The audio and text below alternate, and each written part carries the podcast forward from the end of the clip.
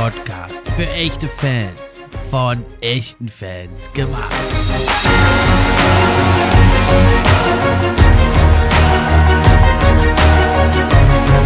Thank you.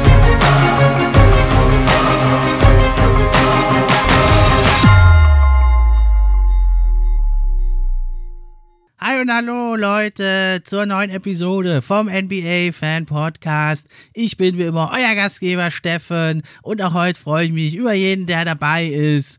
Ja, heute gibt's äh, eine kleine Besonderheit. Heute machen wir also zum einen den äh, Rückblick auf die Christmas Games und dann aber vor allem geht's um den Jahresrückblick. Das Jahr 2021 in der NBA. Was war es doch für ein verrücktes Jahr? Was hat's uns alles geboten? Da wollen wir uns heute ein bisschen zurück zu äh, erinnern.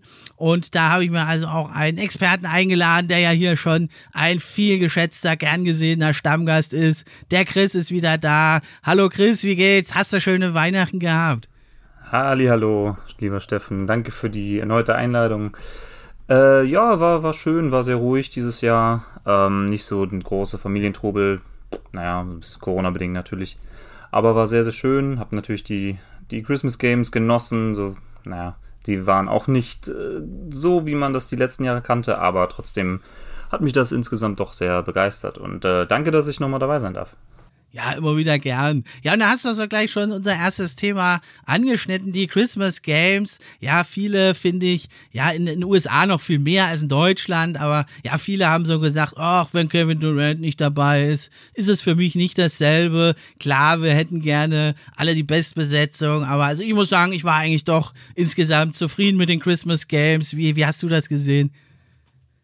Insgesamt doch auf jeden Fall sehr äh, unterhaltsam. War natürlich schade, dass äh, der ein oder andere Star nicht dabei sein konnte. Aber ähm, ja, da, ich glaube, da müssen wir uns jetzt erstmal auf absehbare Zeit darauf einstellen, dass äh, einige ähm, Leider, ja. Spieler im Protokoll sind und äh, da bis, ich hoffe, dass es bis zu den Playoffs alles sich ein bisschen beruhigt hat und wir dann die besten Spieler gegeneinander spielen sehen können. Und es gibt ja auch gute Signale. Jamorant ist wieder da und Kyrie Irving äh, kann jetzt irgendwann, äh, wissen wir noch nicht ganz genau, aber irgendwann auch wieder eingreifen und so nach und nach kommen sie ja dann zurück, die Spieler, und dann sind es wieder hoffentlich die Teams in Bestbesetzung oder fast Bestbesetzung. Und im Moment trifft es ja alle, sodass zwar hier und da mal der Wettbewerb nicht, vielleicht nicht ganz so fair ist, je nachdem, in welchem Stadium das Team da gerade ist, aber es trifft ja alle irgendwo und bei 82 Spielen denke ich, da ist das jetzt nicht das Entscheidende, da gleicht sich das wieder aus.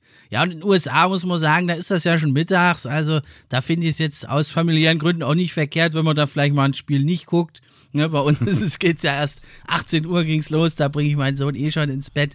Also für die Familie ist es vielleicht in den USA zumindest sogar besser, wenn man vielleicht mal ein Spiel nicht guckt von den Christmas Games und mit der Familie Zeit verbringt. Ja, es ging ja los mit den Knicks Hawks, gelungene Revanche für die Playoffs. Allerdings war ja Trey Young nicht dabei, sodass die Knicks dann beim 101 zu 87 doch leichtes Spiel hatten. Äh, aber im zweiten Spiel finde ich, das war schon richtig spannend. Die Bucks gegen die Celtics. Da haben sich ja die Bucks knapp durchgesetzt. Die lagen ja schon total zurück und finde ich, haben so ein bisschen das Herz eines Champions gezeigt, oder? Ja, auf jeden Fall. Also das äh, Bucks-Celtics-Spiel war wirklich interessant, fand ich. Ähm, war nicht so, dass die Celtics die wahnsinnig bessere Mannschaft waren, aber die haben einfach irrsinnige Quoten aus dem Feld getroffen, vor allem von der Dreierlinie in den ersten drei Vierteln. Ja, verrückt. Und, ja, 70 Prozent äh, Field Goals, glaube ich, im ersten Quarter.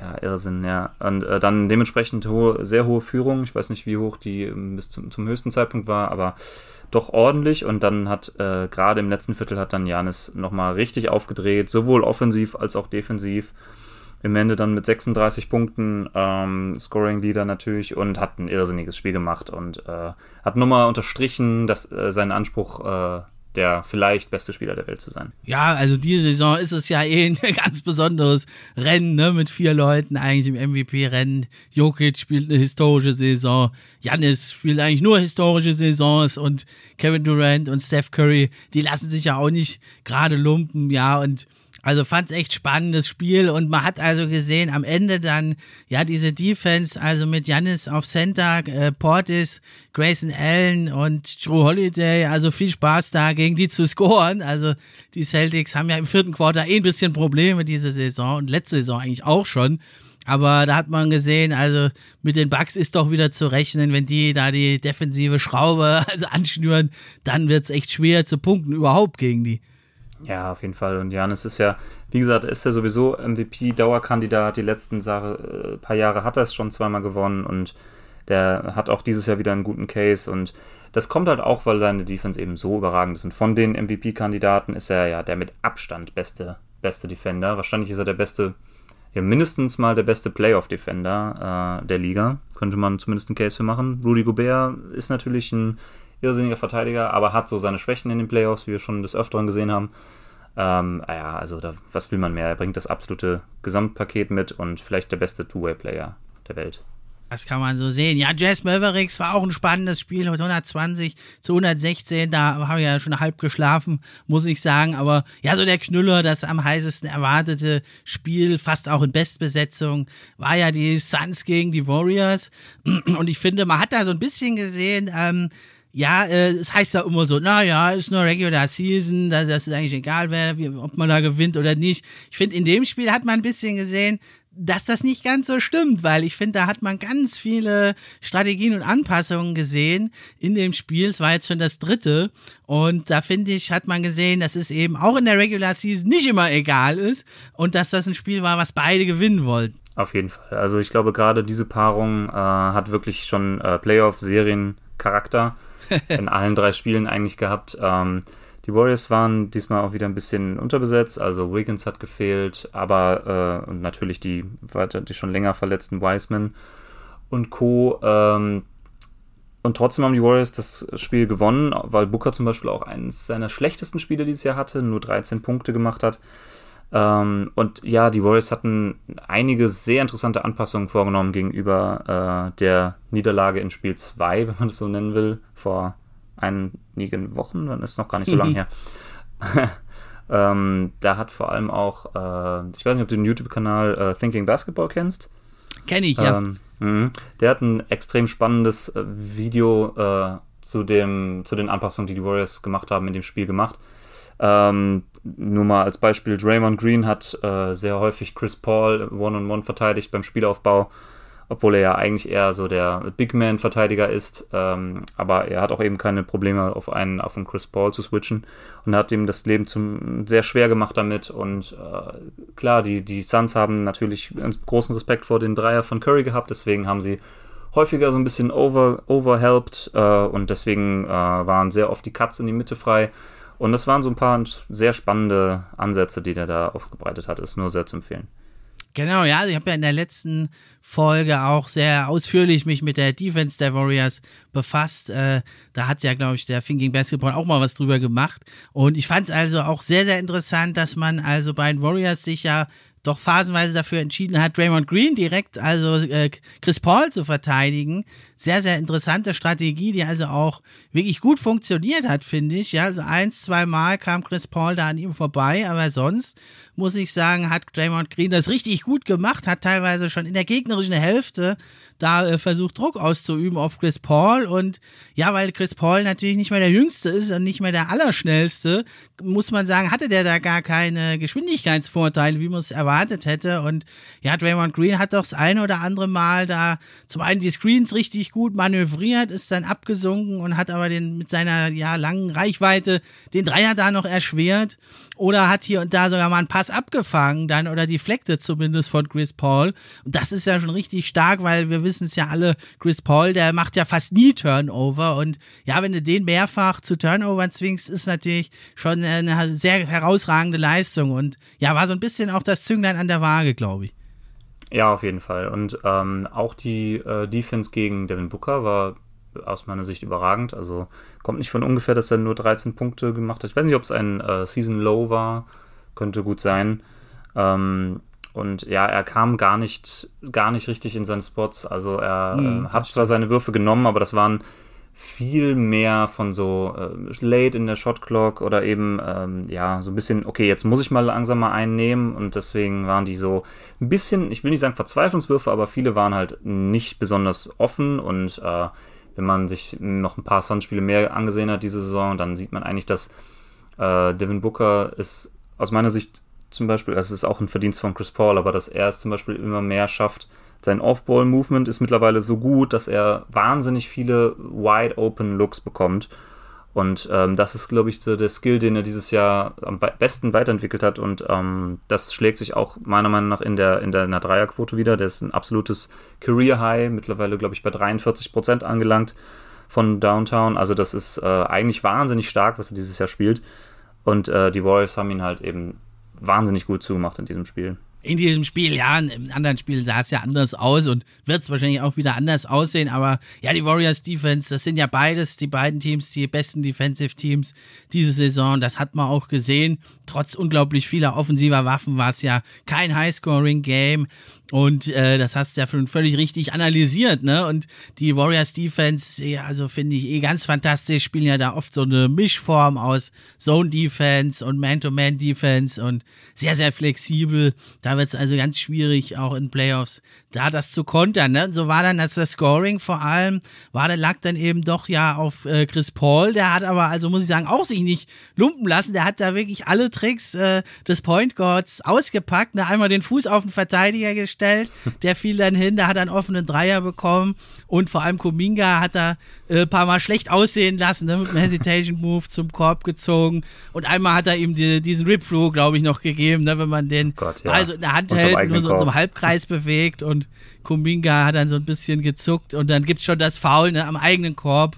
Das äh, ist eigentlich kein Basketball-Move, aber ja, das war gut. Ne? Und das zweite war natürlich, ähm, da ist er oft in die Midrange, hat da Double Teams gezogen und ja, ist halt ein Meister des Pass-Games Pass und ja, aber sonst war es schwierig, zu Punkte zu holen. Vor allem hat man aber erfolgreich immer ausgesehen, wenn man halt doch zum Korb gegangen ist und mit Aiton oder McGee, da ist er auch groß. Das ist generell ein Problem für die Warriors, die zwar eine starke Defense haben, aber Draymond Green ist ja nur 6 Fuß 6 groß und da hatte also Aiton und äh, McGee auch in früheren Spielen und da jetzt auch doch ziemlich Erfolg und das wär, ist, glaube ich, das Rezept äh, für die Suns dann fürs nächste Spiel, mehr eben da äh, Aiton äh, wirklich punkten zu lassen, der ja auch ein sehr guter Postscorer oder also am Korb direkt ist. Ja, genau. Ich äh, glaube, ein Fehler, den die Suns gemacht haben, war, dass man Aiden zu wenig Looks gegeben hat. Ähm, genau, ja. Ich glaube, er hatte nur 10 Field Goal Attempts, also nur, aber man hätte erwarten können, dass wir so einen kleinen Lineup der Warriors vielleicht noch genau, mehr bekommt ja. und dann die Entry-Pässe von Chris Paul ähm, sind ja eigentlich auch eine Waffe. Das heißt, da hätte man ihm durchaus mal einfach den Ball geben können, sagen, komm, kreier mal ein bisschen aus dem Post heraus von mir aus auch. Der hat ja auch das, ähm, das Face-Up-Game, der kann ja auch dann äh, den, den Jumper einstreuen. Der ist ja, hat ja einen relativ soften Touch für einen Big Man sowieso. Ähm, den Dreier hat er nicht richtig im Gepäck, komischerweise, obwohl er das im, in, äh, im College noch, äh, obwohl das noch so seine Spezialität war. Der war ja, als er aus dem College kam, galt er ja eigentlich mhm. als Stretch Big. Ähm, da ist halt ein bisschen näher dran auch am College, aber vielleicht ja, schafft das ja. Er ist ja noch jung. Sieht zwar nicht ja, jung richtig. aus, der Kerl, sein ganzer Mann, aber der ist ja noch jung. Richtig, ne, er darf jetzt äh, dieses Jahr dafür immer so einen Dreier pro Spiel ungefähr nehmen. Und wenn der, wenn der nicht fällt, dann nimmt er halt keinen weiteren mehr. Ähm, aber das ist lustig, eine kleine Anekdote, weil ähm, zum Beispiel dann Carl Anthony Towns, als der im College war, hat man diese, diese Stretch-Fähigkeiten, die er dann später entwickelt hat, noch nicht so gesehen. Also man hat äh, den soften Touch äh, im, im, äh, beim Abschluss in der Zone gesehen und man hat die hohe Freiwurfquote gesehen, die er am College hatte, aber dass er der vielleicht beste Shooting-Big Man aller Zeiten wird, konnte man überhaupt nicht erkennen und bei Aiden war der, die Entwicklung eben genau andersherum. Ähm, auch immer ganz lustig, in welche, kommt dann immer davon, hängt dann davon ab, in welche Rollen die Spieler dann letztlich in die NBA und in ihrem Team eingesetzt werden. Ob die dann wirklich, wie sich ihr Skillset, Skillset eben so weiterentwickelt. Auf jeden das Fall, das natürlich auch, ja. Ja, das hätten die Suns, glaube ich, mehr machen müssen, Aiden mehr einsetzen müssen. Und naja, aber man muss auch sagen, der Grund, warum sie letztendlich auch verloren haben, äh, war halt Otto Porter am Ende. Ähm, ja, klatsch. Also Irrsinn. Der hat ja sechs der letzten sieben getroffen oder sowas oder fünf der letzten sechs. Absoluter Wahnsinn. Also gerade in der Klatschzeit sind die Suns eigentlich wahnsinnig stark und ähm, Otto Porter hat das einfach nicht interessiert und hat einfach eine nach dem anderen rein reingehauen und ja, so ist das Spiel letztendlich dann verdient auf jeden Fall auch an die Warriors gegangen. Genau, knapp war es ja bis zuletzt. Ne? Aber da war eine ganz interessante Anpassung auch, finde ich. Also im vierten Quarter, das hatten sie sich wohl aufgehoben, die Warriors. Da waren so, so ja, so angetäuschte Screens. Da, da ist ja Belitzer zum Beispiel, da, da tat so, als würde er einen Screen stellen äh, hat aber den gar nicht gestellt, sondern ist dann weitergelaufen und da ist dann mehrfach Curry entweder zum Korb gekommen oder hat dann abgelegt äh, und so konnte also die Defense der äh, Suns, die sich da auf dem Pick and Roll eigentlich eingestellt hat, da äh, das gar nicht äh, kontern. Ne? Das fand ich, das war der entscheidende Schachzug fast im vierten Quarter, weil da waren die Suns ziemlich überrascht und dann haben sie versucht, Curry zu doppeln. Da gab es dann aber einen ersten offenen Dreier für Porter und dann haben die Suns eigentlich ihre Bigs rausgenommen und haben alles geswitcht. Aber dann hatten mhm. sie halt keine Defense mehr am Korb und dann ist Curry und andere sind mehrfach zum Korb gezogen und da ist ja dann Otto Porter eigentlich erst so heiß gelaufen und die letzten Würfe hat er einfach ins Face äh, vom Verteidiger gemacht. Da war dann gar nichts mehr zu machen. Aber ich glaube, vorher diese Anpassung, das war eigentlich das Entscheidende. Ja, das kann gut sein, ja. Also wie gesagt, ähm, diese, diese Spiele, die drei, die wir jetzt schon hatten, die haben wirklich Playoff-Charakter. Und ähm, es wird ja noch eine vierte Partie geben, wenn ich mich nicht. Also es sind Spieler aus derselben Division. Teams spielen viermal gegeneinander, richtig?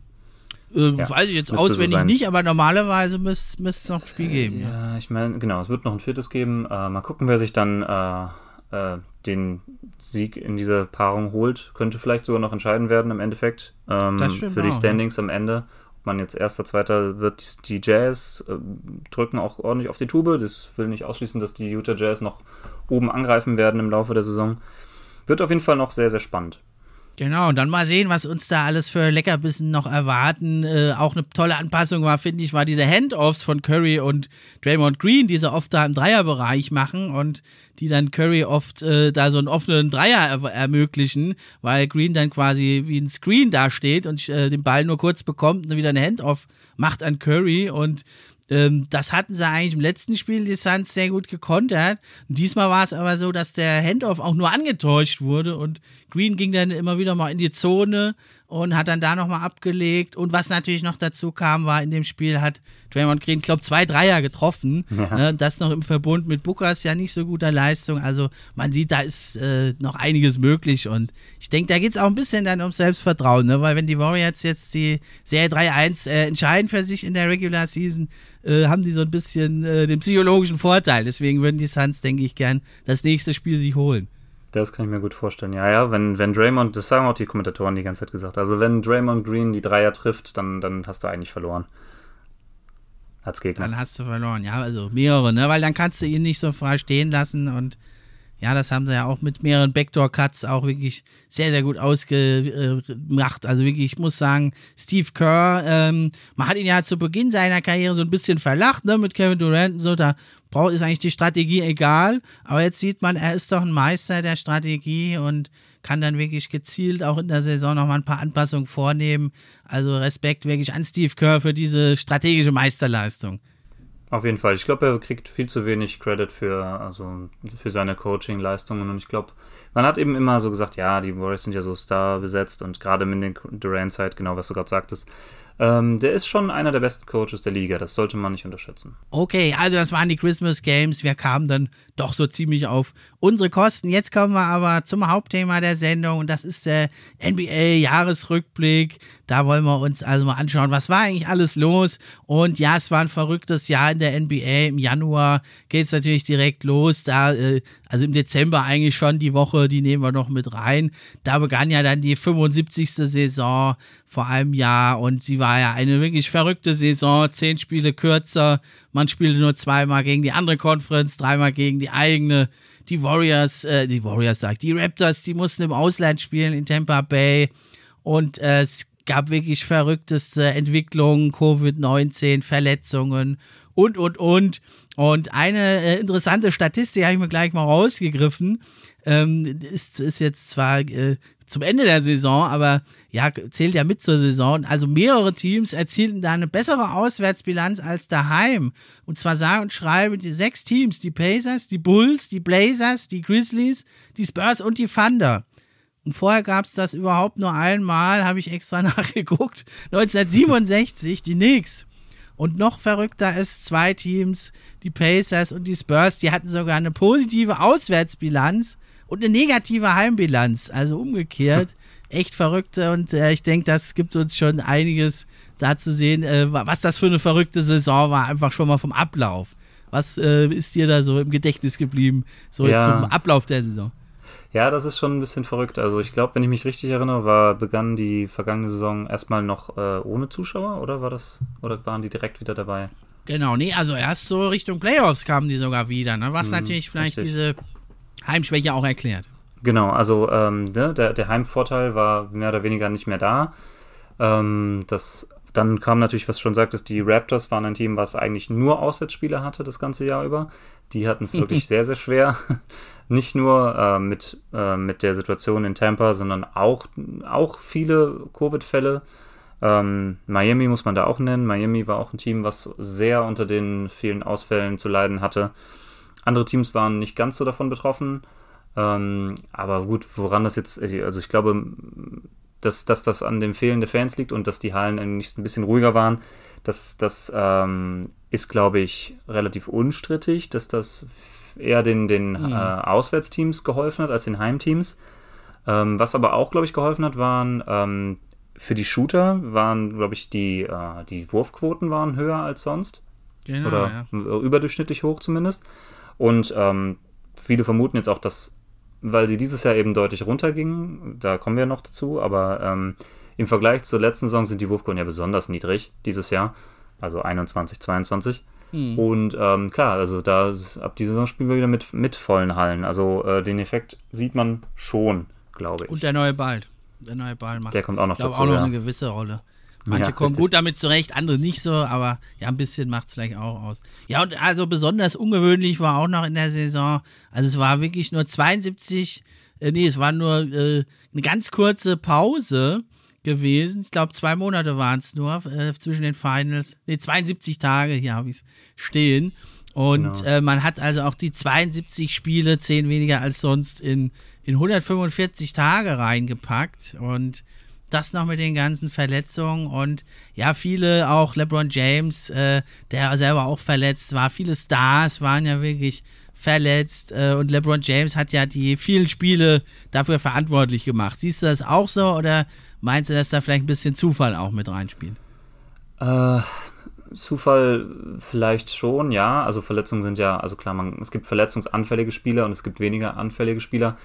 Man äh, kann dann aber auch schon oft sagen, es ist äh, eher Pech als sonst irgendwas, äh, glaube ich, wenn es zu Verletzungen kommt. Man weiß ja nicht, was die Spieler so machen, um Verletzungen vorzubeugen im Training und welche, ähm, welche Maßnahmen die so ergreifen. Ähm, da werden die alle schon Experten in ihren Teams haben, die sich darum kümmern. Ähm, natürlich auch bei den Lakers. Also die Ausrede, warum deshalb die Lakers so ein bisschen enttäuschend gespielt haben, die lasse ich nicht so ganz gelten. Muss auch mhm. bedenken, dass Anthony Davis natürlich einer der Spieler ist, der sehr verletzungsanfällig ist. Äh, und äh, LeBron James ist eben mittlerweile in einem Alter, wo Verletzungen häufiger werden. Das ist einfach so. Ähm, deswegen waren die Lakers natürlich schon davon betroffen. Ähm, der Schedule, dass der Schedule aber mehr Verletzungen verursacht hat, das ist, glaube ich, auch unstrittig. Also man hat, glaube ich, auch in den Playoffs dann gesehen, wie viele Spieler und wie, vor allem wie viele Starspieler dann leider gefehlt haben. Und das hat doch dann ähm, die Freude über die Playoffs ein bisschen getrübt, muss ich schon sagen. Ja, das stimmt, da kommen wir ja noch dazu. Und aber auch während der Saison viele Stars ausgefallen, viele sehr langfristige Verletzungen, die dann so gehäuft doch eher selten sind. Und äh, ja, aber es liegt halt der schnöde Mammon, die Kohle und deswegen hat die Spieler haben ja auch zugestimmt. Und ja, war ja klar, wenn es weniger Spiele werden, werden auch die Spielergehälter reduziert und dann hat man es halt gemacht und dann ja, muss man im Endeffekt halt mit den Konsequenzen leben. Und äh, ja, die Ratings vom TV gingen ja auch ein bisschen runter. Das hat liegt ja wahrscheinlich auch damit zusammen. Eben äh, ohne Zuschauer ist es dann doch für den einen oder anderen ein bisschen trocken. Ne? Für uns Hardcore-Fans, ich fand, war es eigentlich sehr, sehr gut. Ich fand es auch in der NBA, die haben das eigentlich am besten gemacht ohne die Zuschauer, weil man sieht da eh fast nur das Spielfeld eigentlich. Und schön war eben auch, dass es mehr diese Auslaufzonen gab unter dem Korb. Der eine oder andere sich da viel mehr getraut hat, den Korb zu attackieren und landet nicht gleich im Publikum da irgendwo.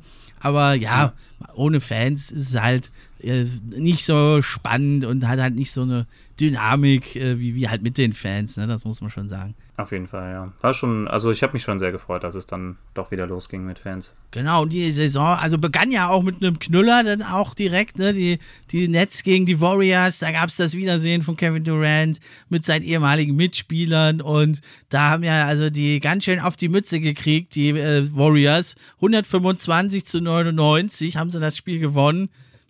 Kyrie Irving und Kevin Durant 48 Punkte gemacht zusammen und hatten auch zusammen ein Plus-Minus von über 50. Und Steph Curry hat ein Plus-Minus von minus 23.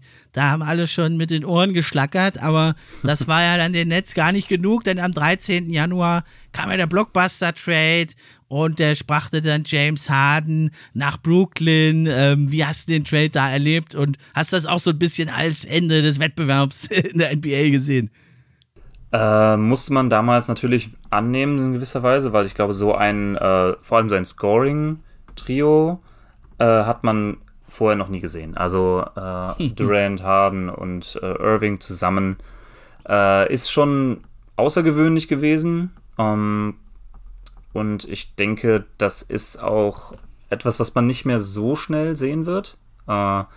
Dass die, äh, gut, die Nets sind ein Team, deren Owner schwimmt mehr oder weniger im Geld. Das sind alles Milliardäre, aber er ist nochmal ein ganz besonders reicher Dude und ähm, ich glaube, denen ist es auch herzlich egal, wenn die äh, ein, zwei Jahre Luxussteuer zahlen müssen. Ähm, die meisten anderen Teams würden das wahrscheinlich nicht machen und ähm, naja, also aus Sicht der Rockets, muss ich sagen, ist es ein bisschen sehr enttäuschend gewesen, das, was man zurückbekommen hat durch den Trade. Ähm, letztendlich, wenn man sich mal anguckt, was damals zusammengekommen ist, Dante Exum spielt keine Rolle mehr, Rodion Kuruks spielt keine Rolle mehr, Victor Oladipo mittlerweile wieder weg. äh, die vier Erstrunden-Picks sind natürlich schön, aber ja, man muss ja. natürlich bedenken, dass die äh, nicht allzu hoch sein werden, wenn die von den Nets kommen, die halt eben, wie gesagt, im Osten sehr weit oben stehen. Und das werden eher sehr späte Erstrunden-Picks sein. Klar, die in ein paar Jahren könnte sich das noch ändern, aber ähm, Stand jetzt sind die Nets eben ein Top-Team und äh, deswegen, naja, würde ich fast sagen, dass die Rockets da ein bisschen, äh, ja, betrogen wurden in dem Trade, würde ich fast sagen. Die, die besten Spieler, die man noch hätte äh, haben können, Caris LeVer ist bei den Pacers gelandet äh, und Jared Allen ist äh, bei den Cleveland Cavaliers gelandet. Also beides Spieler, die äh, die Rockets nicht bekommen haben in dem Trade die äh, doch deutlich wertvoller gewesen wären, gerade wenn man sich jetzt die Saison von Jared Allen anschaut zum Beispiel. Naja, und Torian Prince noch ein ganz nettes Talent auch, aber ja gut, also den hätten sie ja bekommen können, die wollten ja Jared Allen und Caris LeVert offensichtlich nicht haben, bisschen merkwürdig, aber naja, sie haben halt schon Christian Wood, aber man sieht es ja jetzt in Cleveland, da spielt ja auch Jared Allen und Mobley und äh, das hätte man machen können. Oder halt Jared Allen mit seinem ja doch durchaus preiswerten Vertrag und äh, jungen Alter ist auch ein mega Trade-Asset. Dann hätte man den halt, wenn man ihn nicht haben will, in einem weiteren Trade für noch mehr Picks und Talente, äh, andere Talente halt weiter traden können. Also das war so ein bisschen merkwürdig. Ja, sie haben es jetzt ein bisschen noch wettmachen können, die Rockets, durch halt, dass sie gut gedraftet haben. Ja, aber insgesamt schon ein bisschen merkwürdig, dass sie da so wenig bekommen haben für Harden, der aber auch natürlich seinen Teil dazu beigetragen hat, sich in Stripclubs überall rumgetrieben hat, außer Form zurückkam und dann kriegst du natürlich nicht mehr ganz so viel für einen James Harden, wie wenn da äh, nicht jeder weiß, der muss da weg. Ja, ja, natürlich. Also er hat den Trade natürlich forciert und damit auch seinen Trade Value ein bisschen gedroppt, was ja auch immer im Interesse des Spielers ist, weil wenn der Trade Value sinkt, dann gibt das äh, aufnehmende Team ja weniger für den Spieler ja, ab und dementsprechend bleibt das Team ja, wo er dann ankommt, ist dann besser, als wenn er, wenn das Team mehr abgeben muss. genau. Finde ich natürlich trotzdem ein bisschen schwierig. Es gibt auch äh, GMs, die das anscheinend ein bisschen anders handeln. Siehe äh, Ben Simmons in Philadelphia, der immer noch da ist. Aber äh, ja, also ich finde, da hätte man mehr rausschlagen müssen für einen Spieler von Hardens Kaliber. Letztendlich hat man ja auch gesehen, er hat ja ähm, lange Zeit zumindest auch ein, zumindest ein, äh, ein Mid-Case für MVP gehabt letztes Jahr. Ich meine mich noch zu erinnern, als wir äh, den Podcast aufgenommen haben über die. Genau, ja. Äh, da warst du bei uns zu Gast, richtig? Äh, bei mir und Leon. Glaube, ja. Ja, und da haben wir doch noch äh, darüber diskutiert, über die MVP-Chancen und äh, wir hatten über Jokic und auch über Harden diskutiert. Und ich meine, du hattest sogar, hattest du auf Harden als MVP letztendlich getippt? Ja, ich war ja total verflucht. Ich hatte ja erst Embiid, dann hat er sich verletzt, dann Harden, da hat er sich verletzt dann hatte ich auf LeBron und dann hat er sich auch verletzt. Ja, ja, dann habe ich ja noch die Wette verloren mit euch, weil ich dann ja doch auf Harden mir gesetzt hatte damals. Erinnere mich, ja, ja. Ja, er hat dann am Ende der Saison ein bisschen nachgelassen, hat sich ja auch dann in den Playoffs verletzt, leider. Konnte eigentlich nicht mehr richtig mitwirken. Ähm, war dann jetzt eigentlich auch sehr gespannt, wie es dann in seinem ersten komplett vollen Jahr äh, bei den Nets aussehen würde. Und bisher war man dann auch ein bisschen enttäuscht. Wahrscheinlich sind das noch ein bisschen Nachwirkungen von seiner Hamstring-Injury. Aber ähm, ja, im Endeffekt muss man trotzdem sagen, dass die Nets mit dem Trade alles richtig gemacht haben, würde ich behaupten. Genau, auch wenn natürlich jetzt hier nur acht Spiele bisher gemeinsam auf dem Court standen und Kyrie Irving äh, mit Covid nicht gespielt hat und, und, und, aber das konnte man ja nicht vorhersehen und das ist auch nicht den Brooklyn Nets anzulasten. Die haben da einfach alles richtig gemacht und die haben ja trotzdem eine fantastische Saison gespielt, waren nur ein Fuß breit von den Conference Finals und vielleicht ja dann auch vom Titel entfernt und naja, jetzt versuchen sie es halt dieses Jahr wieder von neuem. Hm. Ja, dann im Februar, da war also was ganz, ganz Historisches. Denn am 14. Februar, da kam die erste Folge vom NBA Fan Podcast und die hatte also sogar den Titel Joel Embiid vor MVP. Da, da haben wir das nochmal schwarz auf weiß bestätigt. Deswegen halte ich mich ein bisschen zurück dieses Jahr mit meinen MVP-Aussagen, dass die nicht wieder alle sich verletzen. und dann im Februar ähm, ist jetzt äh, Spaß beiseite, war eine richtige Sache. Dann fand ich, äh, da haben die Utah Jazz, also das, das war das, wo sie plötzlich da auftreten und äh, die 12 zu 2 Serie hatten, ein 20 zu 2 Stretch im Januar, Februar und da haben sie aber noch nur knapp gegen die Clippers und Heat äh, verloren, haben die Lakers weggeputzt und sind da eigentlich so als dieses Top-Team, wie man sie jetzt wahrnimmt, in Erscheinung getreten. Hast du damit gerechnet oder hat dich das auch ein bisschen wie viele überrascht, dass die da so loslegen dann? Also ich hatte ähm, ein Jahr zuvor, als man den äh, Bogdanovic-Trade äh, eingefädelt hatte und sich dann entschieden hatte, okay, wir spielen jetzt mit einem, äh, mit einem Wing mehr. Und dann hatte man, davor hatte man, glaube ich, noch mit Rudy Gobert und Derek Favors im Frontcourt gespielt. Und ähm, dann hatte man eben sich entschieden, okay, wir gehen mit auf die Option mit mehr Shooting mit, mit Bogdanovic und ähm, dann konnte er leider in der Bubble ja nicht mitwirken, war verletzt.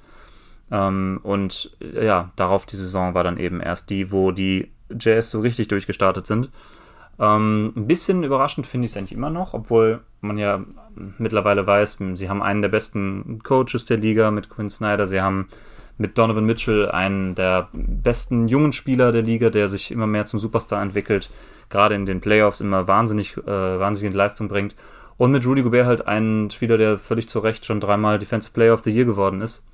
Und in, den, äh, in der Regular Season zumindest immer für eine wahnsinnig gute Defense äh, sorgt. Jetzt brandaktuell die, die Jazz auch mit der aktuell besten, äh, mit dem off besten Offensive Rating aller Zeiten. Also nicht nur die Defense ist gut mit äh, Gobert, sondern auch die Offense ist eben elitär. Und ähm, ja, dann kommt eben sowas dabei raus, wie der erste äh, First Seed letztes Jahr. Und aktuell, wie gesagt, stehen sie auf Platz 3 und greifen oben wieder an. Naja, die sind jetzt gerade wieder ganz heiß. Ne? Und sie haben halt einfach Konstanz. Quinn Snyder seit Jahren da, ein echter großer Motivator und stabiles System da installiert und haben halt viele ausgepuffte, abgezockte Profis wie Joe Ingles und so. Und ja, dann schießen sie reihenweise die Gegner aus der Halle und ja, standen dann zurecht ja oben und es begann so ein bisschen da. Im Februar ein bisschen unschön war noch dann Anthony Davis, hat sich verletzt, im Februar auch bis April ja ausgefallen und da begannen dann eigentlich so ein, zwei Monate in der Saison diese ganze Verletzungsmisere. Sehr, sehr schade und auch das All-Star-Game, was ja dann am 8. März stattfand, wurde ja auch davon ja beeinflusst. Was sagst du so zu den All-Star-Game-Teams und zum Spiel an sich? Äh, zum All-Star-Game muss ich sagen, also ich finde es super, dass sie es ähm, seit vorletzter Saison so machen, ähm, dass die Teams wieder ein bisschen durchgewürfelt werden, dass es zwei Captains gibt, die dann dementsprechend äh, die, äh, die Spieler picken nach der Reihenfolge, also erst die Starter und dann die Reservisten, dass man sozusagen nicht ein klassisches Ost gegen West hat. Das ist schon irgendwie ganz nice. Es gibt ein bisschen frischen Wind. Ähm, dann hat man äh, einfach jetzt, es ist auch, es wird wieder mehr Defense gespielt, was mich sehr freut. Das hat einfach die Qualität der, der ähm, All-Star-Games deutlich erhöht, muss ich sagen. Und ähm, ja, letzte Saison war es dann so, dass Kevin Durant als Captain des Ost-Teams ja nicht Teil des Ganzen sein konnte und deswegen hat man ja noch, äh, hat er noch Zion Williamson nachnominiert als, äh, als All-Star. Ähm, mit den Picks war ich ja nicht so hundertprozentig d'accord. Also ich verstehe immer noch nicht, wieso Trey Young letztes Jahr kein All-Star war. auch in keinem All-NBA-Team. Ja, oder kein Jimmy Butler, kein Der erste, glaube ich, das erste Hawks, das erste Team, was in den Conference Finals war und weder im All-Star-Game noch im All-NBA-Team berücksichtigt wurde. Ja, das war schon ein bisschen verrückt. Also, dass ein Vucevic ähm, reinkam oder ein Julius, okay, Julius Randle hat schon eine gute Saison gespielt, auf jeden Fall. Ähm, aber ich finde, dass ein Trey Young sowas von sicher da hätte reinkommen müssen und ein Jimmy Butler natürlich auch. Und deswegen war das schon ein bisschen verzerrt, die Wahrnehmung. Ähm, aber gut, wir wissen ja auch, dass All-Star-Nominierungen nicht alles sind und All-NBA-Nominierungen sind ja schon deutlich aussagekräftiger. Und, und äh, da geht es ja auch um die Kohle und Verträge bei den All-NBA-Teams. Ja, ist richtig, ja, ja, genau. Supermax oder nur, nur ein Max-Contract ist dann die Frage, ne? Genau, äh, auch ein bisschen schade war halt dann Booker, der war erst Nachrücker für AD und dann kam Conley für Booker, weil er auch verletzt war. Und Sabonis war ja auch erst Nachrücker für KD.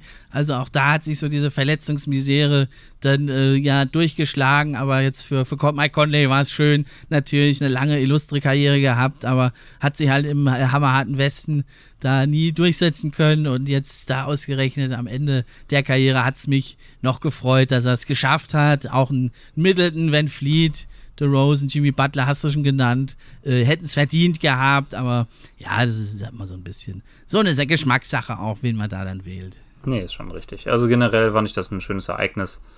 Ähm, wenn man es so weitermacht die nächsten Jahre, dann, dann freue ich mich auch weiterhin drauf. Vor ein paar Jahren war es tatsächlich so, dass sich das mit dem All-Star-Game wirklich gar nichts gegeben hat und das äh, völlig, völlig uninteressant für mich war, aber mittlerweile hat man das gut revolutioniert. Genau, also ich gucke immer noch, ehrlich gesagt, die lieber die, die Wettbewerbe dann, Dank Contest, der ist zwar auch nicht mehr so doll die letzten Jahre, aber so eine Dreier- und Skills-Challenge oder das Rookie-Spiel, das gucke ich eigentlich fast lieber, aber jetzt so die letzten Jahre, das äh, hat es mir auch wieder ein bisschen besser gefallen, auch mit dem Elam-Ending, dass dann da so ein Endscore berechnet wird. Gut, dieses Jahr war es jetzt sehr eindeutig mit 170 zu 150, aber letztes Jahr war, also vorletztes Jahr dann, war es doch schon auch knapper und das finde ich auch nochmal so einen ganz schönen ganz schönen Winkelzug. Und also speziell für Zion Williamson und Jalen Brown, der ja auch zum ersten Mal All-Star war, hat es mich also doch dann auch gefreut, die Nominierung. Doch, auf jeden Fall. Okay, ja, dann ähm, ja, kam leider dann im März auch noch die Verletzung von LeBron James, der dann erst im Mai wieder zurückkam und dann äh, vorher auch schon Spiele verpasst hatte. Das war dann nicht mehr so schön. Und im April fand ich, das ist da oft so ein bisschen saure Gurkenzeit in der NBA, weil, ja, also zu Beginn der Saison, da ist man heiß auf die neuen Teams, dann sieht man, wer ist so oben, wer ist unten, dann kommt zack beim schon ins All-Star-Game. Ja, und im April ist oft so ein bisschen, die Teams stehen so da, wo sie sind, man kennt sie, es passiert nicht mehr so arg viel Neues. Viele gehen in den Tanking-Modus. Und das fand ich jetzt dieses Jahr halt wirklich sehr, sehr spannend und besser, weil es da das Rennen ums Play-In-Tournament äh, hat es doch wirklich ja, deutlich verbessert. Nur wenige Teams sind ja gleich im April ins Tanking reingegangen. Das stimmt. Also das Play-in-Tournament ist eine Sache, die mich ähm, sehr positiv überrascht hat, tatsächlich. Also hat mich gefreut, dass die NBA den Schritt gewagt hat, sowas zu sowas Neues äh, einzubringen.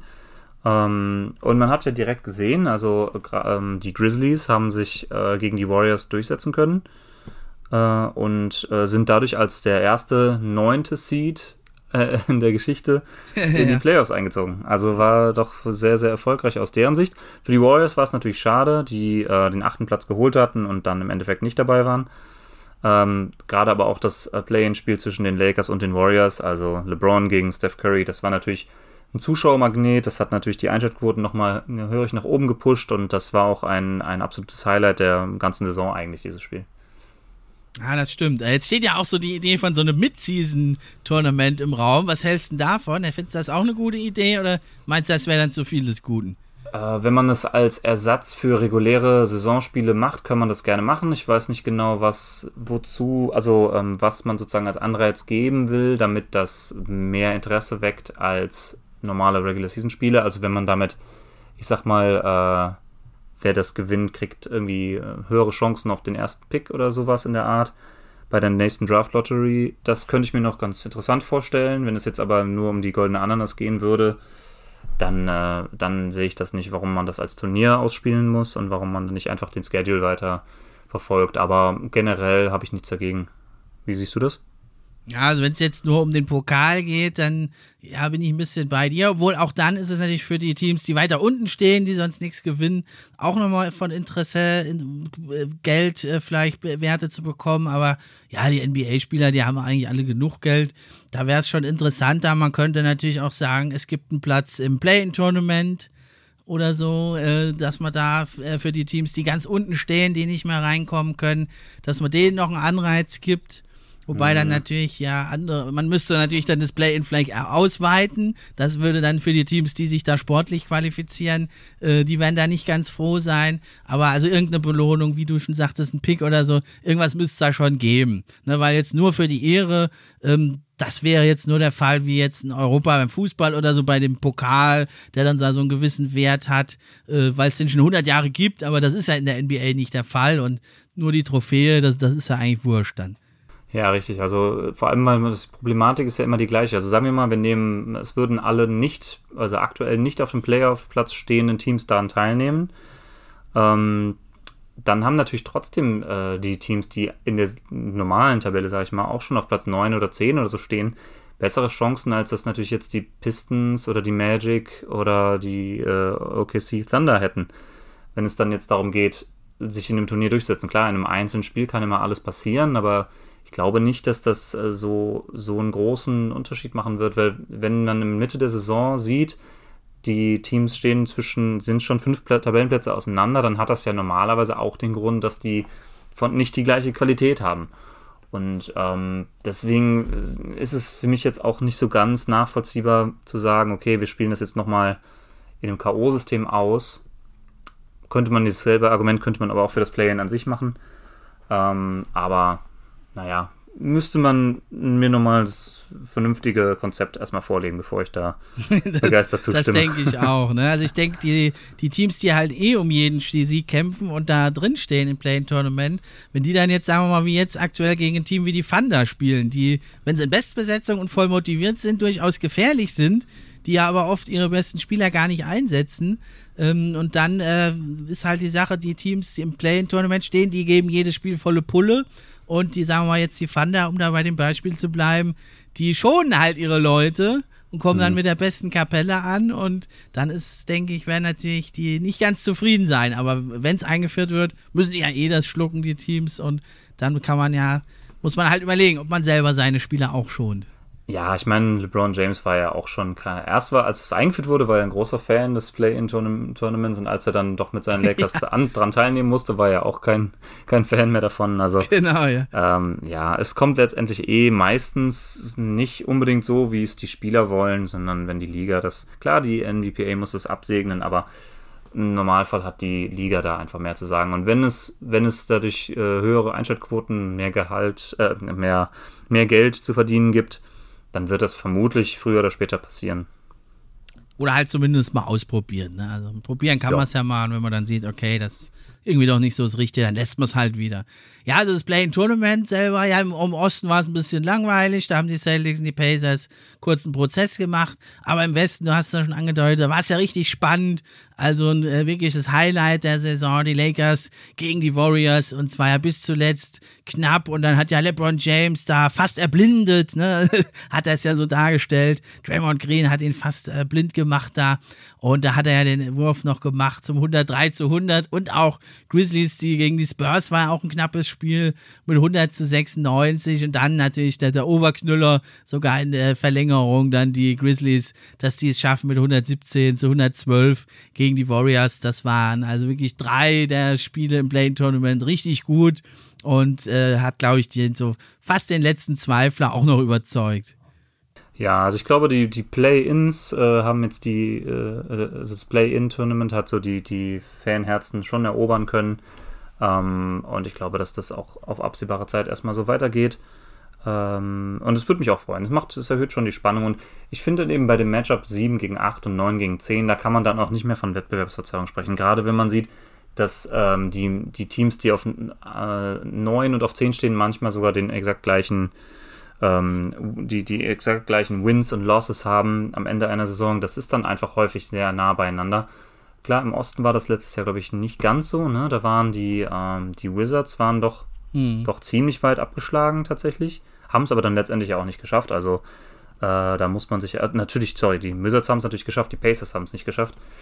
Ähm, da finde ich, muss man sich dann auch nicht ganz so ähm, drüber aufregen. Aber wenn das jetzt in so einem Mid-Season-Tournament 15 im Endeffekt, 5, Platz 15 gegen Platz 10, dann sind die doch schon sehr weit auseinander. Also. Genau, doch, ja, doch. und also beim Fußball, da würde ich das vielleicht zählen lassen, das Argument, dass so ein Entscheidungsspiel nicht gerecht ist. Aber im Basketball, da gibt es am Ende eh immer ein Entscheidungsspiel und da finde ich, zieht das Argument da nicht so mit der Regular Season. Ja, damit äh, haben wir dann die Regular Season und das Play Tournament schon besprochen. Da wollte ich noch mal kurz, dass wir uns von der Saison mal die Spieler des Monats durchgehen. Ganz interessant. Im äh, Westen war es ja also im Januar Jokic und Embiid im Osten. Die Dominanz der Big Men äh, macht sich da bemerkbar. Und im Westen war es dann im Februar der Devin Booker, ja, von deinen Suns. Und äh, im Osten war es James Harden, der hat das zweimal geholt in Folge, nämlich im Osten auch. Ne? Und im März war es dann wieder Jokic und dann brach so die Zeit des Steph Curry an. Der hat dann nämlich sich den April und den Mai und äh, ja jetzt auch schon wieder den November dann geholt, äh, Spieler des Monats. Und im Osten war es dann tatsächlich im April hier doch nochmal äh, Julius Randle, der sich den Award gesichert hat. Und ähm, was meinst du im Mai, der letzte Award der Regular Season, wer hat sich den im Osten geholt? Puh, das habe ich jetzt Schwierige nicht nachgeguckt. Frage. Das ist eine gute, gute Quizfrage tatsächlich. Äh, ich glaube, du kommst nicht drauf, aber rate mal. Also ich würde mal behaupten, im Mai, äh, da war Durant natürlich ja wieder. Also vor den Playoffs dann. Direkt vor den Playoffs. Also man könnte natürlich jetzt mit den klassischen Kandidaten Durant oder Janis gehen. Habe aber irgendwie das Gefühl, wenn du das schon so formulierst, dass es jemand völlig anderes war. Äh, bestimmt nicht Soll ich noch einen Tipp Beat. geben oder willst du raten? Ähm, ja, gib mir noch mal einen Tipp. Also es ist ein Team, äh, es ist ein Spieler eines Teams, was da sehr stark aufgeholt hat im, im Standing in dem Monat zum Ende. Wer denn das? Ach so, äh, waren das die Wizards? Die Wizards waren es, oder? Ja, dann Weiß muss es ja. Äh, ja, dann. Ich hoffe fast, es war Bradley Beal, aber ich fürchte, es war Russell Westbrook. Es war Russell Westbrook. Mr. Triple Double hat sich da also den Spieler des Monats geholt. Also ein Award, da wird vor allem auf die reine Produktion geguckt und ja. weniger auf die Effizienz. Ja, und jetzt in der neuen Saison, Dezember ist noch nicht vergeben, da war es dann Steph Curry und Kevin Durant. Ich denke, da gibt es auch keine großen Diskussionen, dass sie das verdient haben.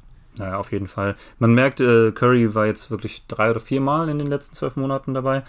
Ähm, also der äh, ist schon auf einem sehr krassen Stretch. Man hat ja schon so ein bisschen gedacht, dass die Prime, seine Prime-Jahre fast, fast schon wieder um sind. Ähm, er hat uns allen, alle eines Besseren belehrt, sag ich mal. ja. Und ähm, dass, sie, ne, dass die Warriors im letzten Jahr doch noch ein bisschen enttäuschend äh, letztendlich die Playoffs verpasst haben, ins Play-In mussten. Ähm, ja, das liegt natürlich daran, dass der Kader noch nicht so ausgereift war, wie er jetzt dieses Jahr ist. Ne? Also Clay Thompson hat natürlich gefehlt komplett. Er hat ja auch diese Saison noch kein Spiel gemacht. Ähm, aber die, die Breite, die die Warriors jetzt dieses Jahr auszeichnen, die waren einfach letztes Jahr noch nicht da. Und trotzdem hat er sie ja letztendlich auf den achten Platz geführt äh, in der Western Conference. Und das war ja trotzdem für einen Spieler, der praktisch der Alleinunterhalter war, auch eine wahnsinnige Leistung. Das ist stimmt. Und also das zweite Halbjahr definitiv ist das Jahr, Halbjahr des Steph Curry.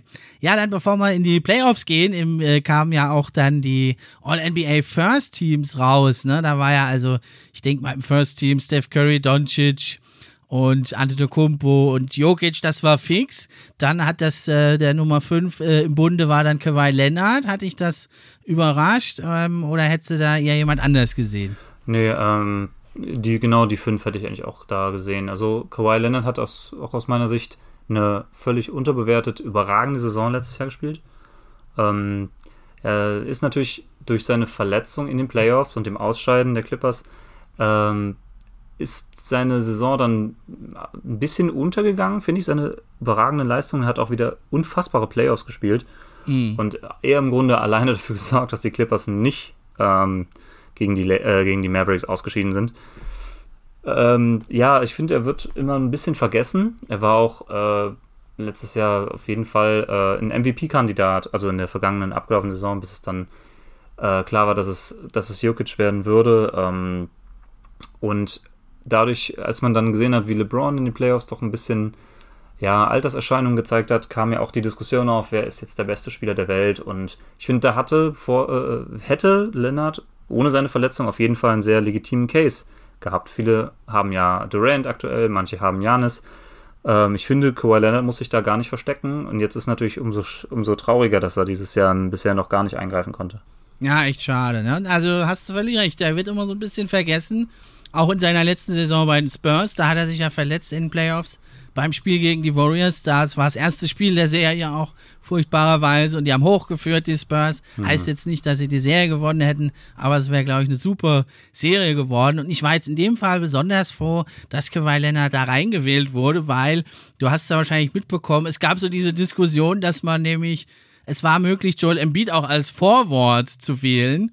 Ja, da hatte ich eigentlich befürchtet, dass die das wählen, dass die vielleicht Joel Embiid da reinnehmen, obwohl der Kerl keine einzige Minute seines Lebens, der hat ja erst recht spät angefangen, da war er schon ein großer Bursche, äh, der hat noch nie Forward gespielt und zum Glück haben dann die das, die das wählen so entschieden und er war natürlich dann auf jeden Fall im Second Team der Center, da gab es dann auch keine Diskussion, denke ich. Ja, auf jeden Fall, denn das ist schon, das ist schon richtig, dass man ihn dann so äh, damit belohnt mit dieser Wahnsinnssaison. Er hatte ja auch, wie gesagt, einen langen MVP-Case und ich glaube, wenn er sich nicht verletzt hätte, hätte auch ähm, Embiid wahrscheinlich sogar die besseren Karten gehabt bei, äh, bei den MVP-Votes, einfach weil die, weil die Sixers den ersten Seed im Osten hatten mhm. und weil er die, die Rim Protection mitbringt, die Jokic halt nicht hat. Äh, also ich finde, wenn er, wenn er jetzt fit gewesen wäre, hätte er wahrscheinlich auch den, den MVP gewonnen. Ah, das ist, ist äh, gut möglich, ja. Also echt verrückt, äh, was da so eine Verletzung ausmacht. Ne? Dann waren es die Guard im Second Teams, äh, denke ich auch relativ klar. Damian Lillard von den Blazers, tolle Saison gespielt. Diese Saison läuft es noch nicht so ganz rund, liegt aber auch an anderen Dingen. Und ja, Chris Paul war, denke ich, auch ein Lock. Also hätte man sogar drüber diskutieren können, ob er nicht ins First Team gehört. Aber da finde ich jetzt so von dem, was er auf dem Platz halt liefert, ähm, da, da, ist er dann doch hinter Curry und Doncic gewesen. Wenn man das Ganze drumherum jetzt noch mit berücksichtigen würde, ne, sein Einfluss im Lockerroom und das Ganze, dann hätte man natürlich auch drüber streiten können, ob nicht er sogar ins First Team gehörte. Ja, also ich bin, äh, ich als Suns-Fan bin natürlich unfassbar glücklich, äh, Chris Paul in meinem Team zu wissen, aber äh, man muss auch sagen, dass seine, seine, seine Production in dem Sinne, wie das andere Stars leisten, einfach nicht ganz mithalten kann. Also ähm, dieses Jahr legt er, glaube ich, eine knapp 14 Punkte pro Spiel auf. Klar, er ist auch Assist-Leader, ja, das macht er auch hervorragend und er ist, wie gesagt, der vielleicht beste Leader, die, das beste Basketball-Mind in der Liga nach LeBron James wahrscheinlich. Ähm, und er hat wahnsinnig viele Qualitäten und das mit 36. Äh, aber ich weiß nicht, ob ich ihn wirklich da ähm, so hoch ansiedeln würde. Also ich finde ihn im zweiten Team letztes Jahr gut aufgehoben. Ich weiß nicht, ob das dieses Jahr wieder werden könnte mit der Produktion, die ein bisschen eingebrochen ist im Vergleich zu letztem Jahr. Nicht viel, aber ein bisschen. ja, und dann äh, Rudy Gobert, auch eine tolle Saison gespielt. Dann nur im Third-Team, aber ja, das zeigt, wie viele tolle, starke neue Big Men es da gibt. Und ja, dann äh, die Guards im Third Team waren dann Bradley Beal, Kyrie Irving und auf Forward Jimmy Butler und Paul George. Äh, findest du die gerechtfertigt oder hätten da noch ein paar andere reingehören müssen? Also für mich doch hätte man vielleicht Trey Young äh, gegenüber Kyrie Irving, äh, der zwar eine fantastische Saison gespielt hat, aber auch viele Spiele verpasst hat. Das wäre die Änderung, die ich da vorgenommen hätte. Ja, ich hätte sogar theoretisch ähm, schon James Harden über Irving genommen. Ähm, also in der vergangenen Saison. Ähm, ich finde, man hat an der MVP-Diskussion auch gesehen, dass er da einen größeren Case hatte, als es Irving hatte. Ähm, Bradley Beal finde ich in Ordnung, dass man Paul George und Jimmy Butler, die ja beide auch gerne mal äh, Shooting Guard spielen, dass man die jetzt in den Frontcourt packt, okay dann, dann ist das auch irgendwie in Ordnung, die da reinzupacken. Jimmy Butler hat dann so ein bisschen seine Redemption gekriegt, weil er wieder, äh, weil, hatten wir ja schon gesagt, als All-Star nicht berücksichtigt wurde. Und Trey mhm. Young, ja, auf jeden Fall. Also Trey Young hätte man definitiv mit reinnehmen können. Mhm, Bradley Beal fand ich auf jeden Fall deshalb in Ordnung, weil er ja sich dann mit Steph Curry lange Zeit um den ähm, Scoring-Titel gestritten hat und nur knapp das Nachsehen hatte hinter Curry. Also kann man auf jeden Fall auch vertreten ja, das waren also die Teams und die Awards natürlich, also über allem thront dann Nikola Jokic, der MVP, der ja also wirklich auch ein fantastisches Jahr 2021 spielt, sich nochmal gesteigert hat. Ich finde es besonders beeindruckend bei ihm, seit er abgenommen hat, ist er auch also fast schon ein guter Defender, also zumindest durchschnittlich oder überdurchschnittlich, greift einen Haufen Rebounds ab, diesen Offensive IQ, den er da hat, nutzt er jetzt in der Defense auch, blockt mal hier und da einen Wurf. Er hat zwar abgenommen, ist aber immer noch bärenstark, der Kerl. Und aber vor allem die Offense, ja, also am Korb macht er den Hakim Olajuwon, dreht sich da wie ein Balletttänzer. Äh, in der Midrange gibt, macht er dir den Dirk Nowitzki, haut alles rein. Äh, fast 40 Prozent von Downtown. Äh, und das Beste, sein bester Skill, den habe ich noch gar nicht gesagt, das ist sein Playmaking. Und da habe ich jetzt noch eine, eine interessante Statistik gefunden. Der Jokic, der hat nämlich 98 Touches pro Spiel im Schnitt. Und äh, also vergleichbar mit einem Harden oder auch einem Luka Doncic, die haben auch über 90 äh, Touches in einem Spiel und die halten da aber dann neun Minuten oder mehr den Ball. Und bei Jokic ist es so, der hat nur vier Minuten den Ball. Das finde ich nochmal ganz beeindruckend und zeigt, wie schnell der seine Entscheidungen trifft, die Mitspieler einsetzt oder selber halt zu Werke geht und scoret. Also finde ich eine absolut super Saison und es freut mich für ihn, dass er MVP geworden ist. Auf jeden Fall. Äh, also von Jokic bin ich, von seinem Game bin ich ein Riesenfan. Man muss natürlich sagen, das kommt wahrscheinlich deshalb zustande, weil er eben den Weg von dem eigenen Korb hin zum äh, Korb des Gegners selten mit dem Ball in der Hand absolviert. Also schon hin und wieder, aber häufig hat dann eben ein Jamal Murray oder ein Will Barton so den Ball nach vorne getragen und Jokic dann den Ball im High Post zukommen lassen und er hat von da aus dann die Fäden gezogen. Deswegen kommen wahrscheinlich die, diese reinen Minuten mit Ball in der Hand ähm, zustande, die so ein bisschen niedriger sind als bei den balldominanten Doncic und Harden. Das stimmt, ja. Äh, aber er ist nicht äh, kein schlechterer Playmaker als die beiden und das ist der äh, absoluter Irrsinn, wenn man bedenkt, ähm, was er für körperliche Voraussetzungen hat.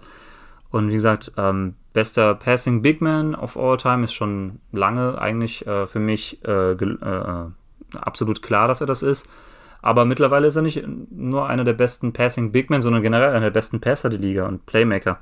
Und das eben als Center. Und das ist schon wahnsinnig beeindruckend. Ja, und dann, äh, ja, Defensive Player of the Year, da hat es dann Rudi Gobert einmal mehr gemacht, obwohl die Wähler wahrscheinlich schon ein bisschen müde waren. Ich denke, da kann man auch sagen, wie beim MVP äh, wäre da, also Embiid fit gewesen, hätte er wahrscheinlich den Award auch noch abgegriffen. Ja, ähnlich wie beim MVP, denke ich mal, hat ihm da auch, hat das seine Verletzung ihm da auch die Votes gekostet, glaube ich. Ähm, ich finde immer noch Gobert als, äh, das ist schließlich ein Regular Season Award und ich finde das absolut in Ordnung den Rudy Gobert zu geben. Ähm, davor das Jahr hat es Janis gewonnen und davor war es auch zweimal schon Gobert. Das heißt, dreimal in den letzten vier Jahren hat das gewonnen. Ähm, ich glaube, jetzt setzt die Votus Fatigue auf jeden Fall so ein bisschen ein. Ich kann mir nicht vorstellen, dass er es dieses Jahr nochmal holt. Ähm, auch weil ich dieses Jahr, also diese Saison, äh, nochmal andere Kandidaten weiter vorne sehe. Draymond Green. genau. ähm, aber ich finde immer noch, er, er, er ist so ein absurd guter äh, Rim Protector und nicht nur Shotblocker, sondern eben Rim Protector, ähm, dass, äh, dass er das absolut verdient hat.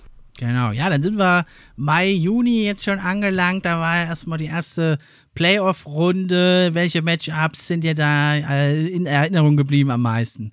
Ja, also in der ersten Runde ähm, sind es ja häufig ge gewisse Blowouts, meistens dann eben von den First- oder Second Seeds gegen die doch schwächeren siebten, achten äh, Sitze. Ähm, aber dieses Jahr hatte man zum einen die spannende Paarung Phoenix gegen LA, weil man eben sagt, okay, Phoenix hatte sich zu Recht den zweiten Platz im Westen geholt und die Lakers sind eigentlich deutlich stärker, als es dieser siebte Platz vermuten ließ. Deswegen war diese Paarung natürlich deutlich spannend und nicht wenige haben da die deutlich vom, vom Seed her unterlegenen Lakers vorne gesehen, trotz allem. Äh, und äh, die andere Paarung natürlich schon letztes Jahr uns wahnsinnig viel Spaß gemacht hat und dieses Jahr wahrscheinlich noch mehr waren eben die Clippers, das Rematch der Clippers gegen die Mavericks. Genau, ja, und also die Suns, ne, also das war schon, äh, ja, ich will jetzt nicht sagen, dass sie äh, nur wegen Verletzungsglück das gewonnen haben, haben wir ja auch schon besprochen, aber war natürlich schon mitentscheidend und ja, nach Spiel 3, da haben wir die Lakers 2-1 geführt, da, da hätte ich jetzt nicht mehr wirklich auf die Suns setzen wollen und dann waren es die Verletzungen, aber die Suns haben es dann eben auch eiskalt runtergespielt und die nächsten drei Spiele alle für sich entschieden und sind natürlich dann absolut verdient, ja, in die nächste Runde eingezogen, das muss man schon sagen. Ja, aber auch die Clippers gegen Dallas war eine fantastische Serie. Für, für Dallas sicherlich das ja unangenehmste Matchup überhaupt. Die Clippers haben sich ja auch runterfallen lassen, haben in diesem verrückten Spiel gegen die Thunder äh, verloren, äh, wo Pokuschewski irgendwie sonst so viele Punkte gemacht hat. Und das hat die Thunder ja zwei Picks gekostet, wahrscheinlich, das Spiel, was sie nicht sich verhindern konnten zu gewinnen. Ja, und dann äh, ja, kam ja Dallas Furios in die Serie rein und hinten raus ging dann ein bisschen die Luft aus, aber auch tolle Anpassungen, die Tai Lu da vorgenommen hat. Ja, das war ja sowieso eine völlig verrückte, völlig verrückte Serie, wo bis auf das letzte Spiel ja wirklich jedes Spiel die Auswärtsmannschaft für sich entscheiden konnte. Und erst in Spiel 7 hatten dann die Clippers mit dem Heimvorteil auch dann ja das äh, Glück auf ihrer Seite und ähm, haben dann endlich die Serie mit 4 zu 3 entschieden. Wie gesagt, Kawhi Leonard ein absolutes Biest. Äh, Luka Doncic hat wie äh, einer der besten Spieler der Welt gespielt mm, und hat wahrscheinlich auch so ein bisschen die, äh, die ähm, Wettquoten auf MVP nächstes Jahr äh, gut nach oben geschraubt für ihn, die dann doch ein bisschen enttäuschend war bisher die Saison. Ähm, und ja, ich würde ganz gerne mal äh, die Mavericks eine Playoff-Serie gewinnen sehen und vielleicht treffen sie nicht nochmal auf die Clippers. Das wäre ja ganz nice. Ja, also weil äh, da, ich glaube, hätte Dallas die Serie gewonnen, hätten sie vielleicht die nächste Runde, die nächste Runde gegen die Jazz, äh, also zumindest Chancen gehabt, weil die Jazz ja dann auch mit Verletzungsproblemen zu kämpfen hatten und fand es auch wirklich beeindruckend, einfach die Clippers, also prädestiniert wie kein anderes Team mit diesen ganzen langen Forwards eigentlich super zu verteidigen gegen Luka Doncic, der auf jeden Fall äh, weniger Talent und Erfahrung da hat auf seiner Seite und da hat er aber trotzdem nach Strich und Faden auseinandergenommen, eigentlich in der gesamten Serie. Und es hat dann wirklich, du hast gesagt, ein Kawhi Leonard in super Form gebraucht und aber auch ein Reggie Jackson, der ja in Spiel 7, also out of his mind, im letzten Quarter eine Maschine gewesen ist und der, glaube ich, sogar der entscheidende Spieler war in diesem Spiel 7. Ja, doch, kann gut sein. Also, ähm, ich habe es nicht mehr so ganz im Kopf. Reggie Jackson hat auf jeden Fall absurde, absurd gute Playoffs gespielt, die man ihm nicht zugetraut hat. Er wurde dann auch ja. mit einem neuen, äh, ganz ansehnlichen Vertrag belohnt in der Offseason. Ähm, und ja, also es gab doch die eine oder andere Überraschung dann letztendlich ähm, in diesem Westen.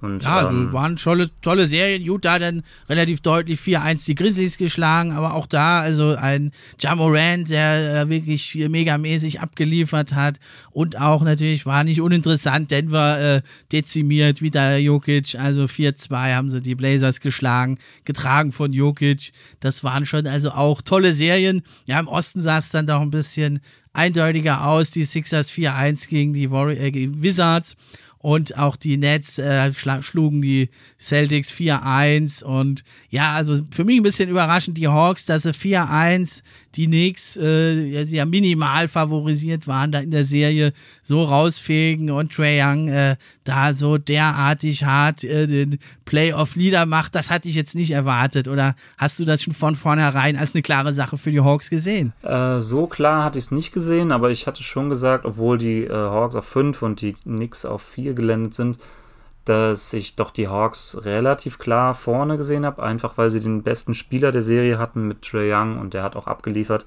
Und die Knicks waren halt so ein Team, was durch, bedingt durch das wahnsinnig gute Coaching von äh, Thip ähm, und eben äh, ja, durch generell das, diese Maschine, die sie da hatten und, und dass äh, Julius Randle eben sein Breakout hier hatte. Aber ich hatte von Anfang an so ein bisschen vermutet, dass die Knicks eins der Teams sind, was in der Regular Season am meisten überperformt hat. Und das stimmt, ob, ob das Spiel dann für die Playoffs so sustainable, sag ich mal, war, äh, habe ich doch ein bisschen angezweifelt. Und so ist es dann letztendlich auch hergekommen. Auf der anderen Seite haben sie die super Defense natürlich, die für sie ein bisschen sprach. Ich hatte auch nicht erwartet, dass es den Hawks da Nate McMillan wirklich meisterhaft gelingt, da einen Trey Young zu verstecken. Aber das spielte halt den Hawks dann in die Karten, dass äh, die, die Knicks halt nicht so viele Offensivwaffen haben. Und dann konnte man Trey Young ganz gut in der Ecke irgendwo parken, bei Nerlens Noel oder sonst wo. Und da hat das äh, in der Defense eigentlich nichts ausgemacht. Und man hatte trotzdem ja die Offensivvorteile. Und dann hat man halt mit den ganzen, die Andre Hunters, Cam Reddish und wie sie alle heißen, hat man halt Julius Randle ziemlich den Zahn gezogen. Und ich habe ein bisschen den Eindruck, dass das jetzt so ein Muster war für die Teams, weil ja Julius Randle diese Saison ja jetzt nicht nicht total abkackt, aber er kann nicht anknüpfen an die letzte Saison. Ich glaube, das hat mit dieser Serie gegen die Hawks zum einen vielleicht psychologisch zu tun, aber zum anderen eben haben die Teams, jedes Team braucht sich einfach nur angucken, was die Hawks gemacht haben und dann weiß man, was man machen muss gegen Randall. Ja, das stimmt. Also die Knicks sind interessant, weil ich, wie gesagt, letztes Jahr glaube ich, dass sie mit wahnsinnig überperformt haben. Ich habe sie, also ich habe sie vor der Saison ehrlich gesagt nicht mal als Playoff-Team gesehen und letztendlich haben sie sich den Heimvorteil geholt in der ersten Runde, was natürlich Irrsinn war. Ähm, lag natürlich an dem Breakout hier von Randall und ähm, naja, ob das, wie gesagt, vielleicht hat er schon die beste Saison seines, seiner Karriere gespielt letztes Jahr und ähm, das war ein Ausreißer nach oben, das lässt sich, das, das muss sich noch zeigen. Ähm, aber was man halt hatte, die, die Knicks hatten halt diese defensive ähm, Einstellung von dem Coach und die hatten das Spielermaterial dafür. Ne? Und, und dieses Jahr haben sie das eben nicht. Und ähm, wir hatten schon drüber gesprochen, Kemba Walker, äh, einer der schlechtesten Verteidiger der Liga, der dann erst ähm, aus der Rotation geschmissen wurde, dann zurückkam und plötzlich wieder Fabelzahlen aufgelegt hat. Aber äh, diese defensive Präsenz letztes Jahr kam ja auf Kosten der Offense. Und ähm, in der Regular Season konnte man das noch gut, gut ausgleichen. Wenn jetzt zum Beispiel, ich jetzt bedenke, dass dann Alfred Payton bei den Knicks Starter war letztes Jahr, ein Großteil der Spiele und dann auch in den Playoffs irgendwann wieder zum Starter wurde, ähm, und der jetzt bei meinen Phoenix Suns der dritte Guard ist und ich über jede Minute froh bin, die er nicht auf dem Feld steht. ähm, ja, also defensive, Defense bringt er mit, klar, aber er hat so eklatante offensive Schwächen und ähm, ja, das hat sich dann irgendwie gerecht in dem Fall. Ja, und dann haben die Bucks mit 4 zu 0 die Heat äh, abgeledert, haben ihr Trauma überwunden, da zuvor ja gegen die Heat mehrfach schlecht ausgesehen und ja, da habe ich dann das erste Mal eigentlich gedacht, die Bucks, die könnten es äh, diese Saison wirklich schaffen, weil die ganze Saison haben sie zwar auch gut gespielt, aber da habe ich immer gesagt, ich will mal in den Playoffs was sehen von euch und das haben sie dann aber in der ersten Runde auch gezeigt und ja, vor allem dann in der nächsten Runde ging es ja dann dieses Best of Seven Serie gegen die Brooklyn Nets, die sie auch mit 4 zu 3 für sich entscheiden konnten.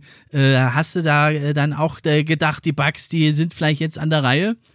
Ja, nachdem sie die Nets geschlagen hatten, da habe ich das äh, mir gedacht, ja. Also ich hatte von Anfang an von den Top 3 Seeds im Osten Philadelphia, obwohl sie den ersten hatten, als am schwächsten, am schwächsten angesehen und ähm, das waren äh, Milwaukee gegen Brooklyn waren schon die vorgezogenen Eastern Conference Finals, ich glaube für alle eigentlich. Äh, gegen Miami haben sie ja furios gespielt. Jimmy Butler hat auch katastrophal gespielt, ähm, unter anderem, aber ähm, dass sie sich dann doch gegen die Nets durchsetzen konnten, ich, ich, mich nervt es selbst, wenn ich das immer wieder auspacken muss, aber ja, es war ein Großteil wegen den Verletzungen. Also Irving, glaube ich, in Spiel 2, nee, in Spiel 3 dann verletzt raus, konnte nicht mehr mitwirken. Harden ähm, hatte sich, glaube ich, schon in Spiel 1 direkt, war das in Spiel 1?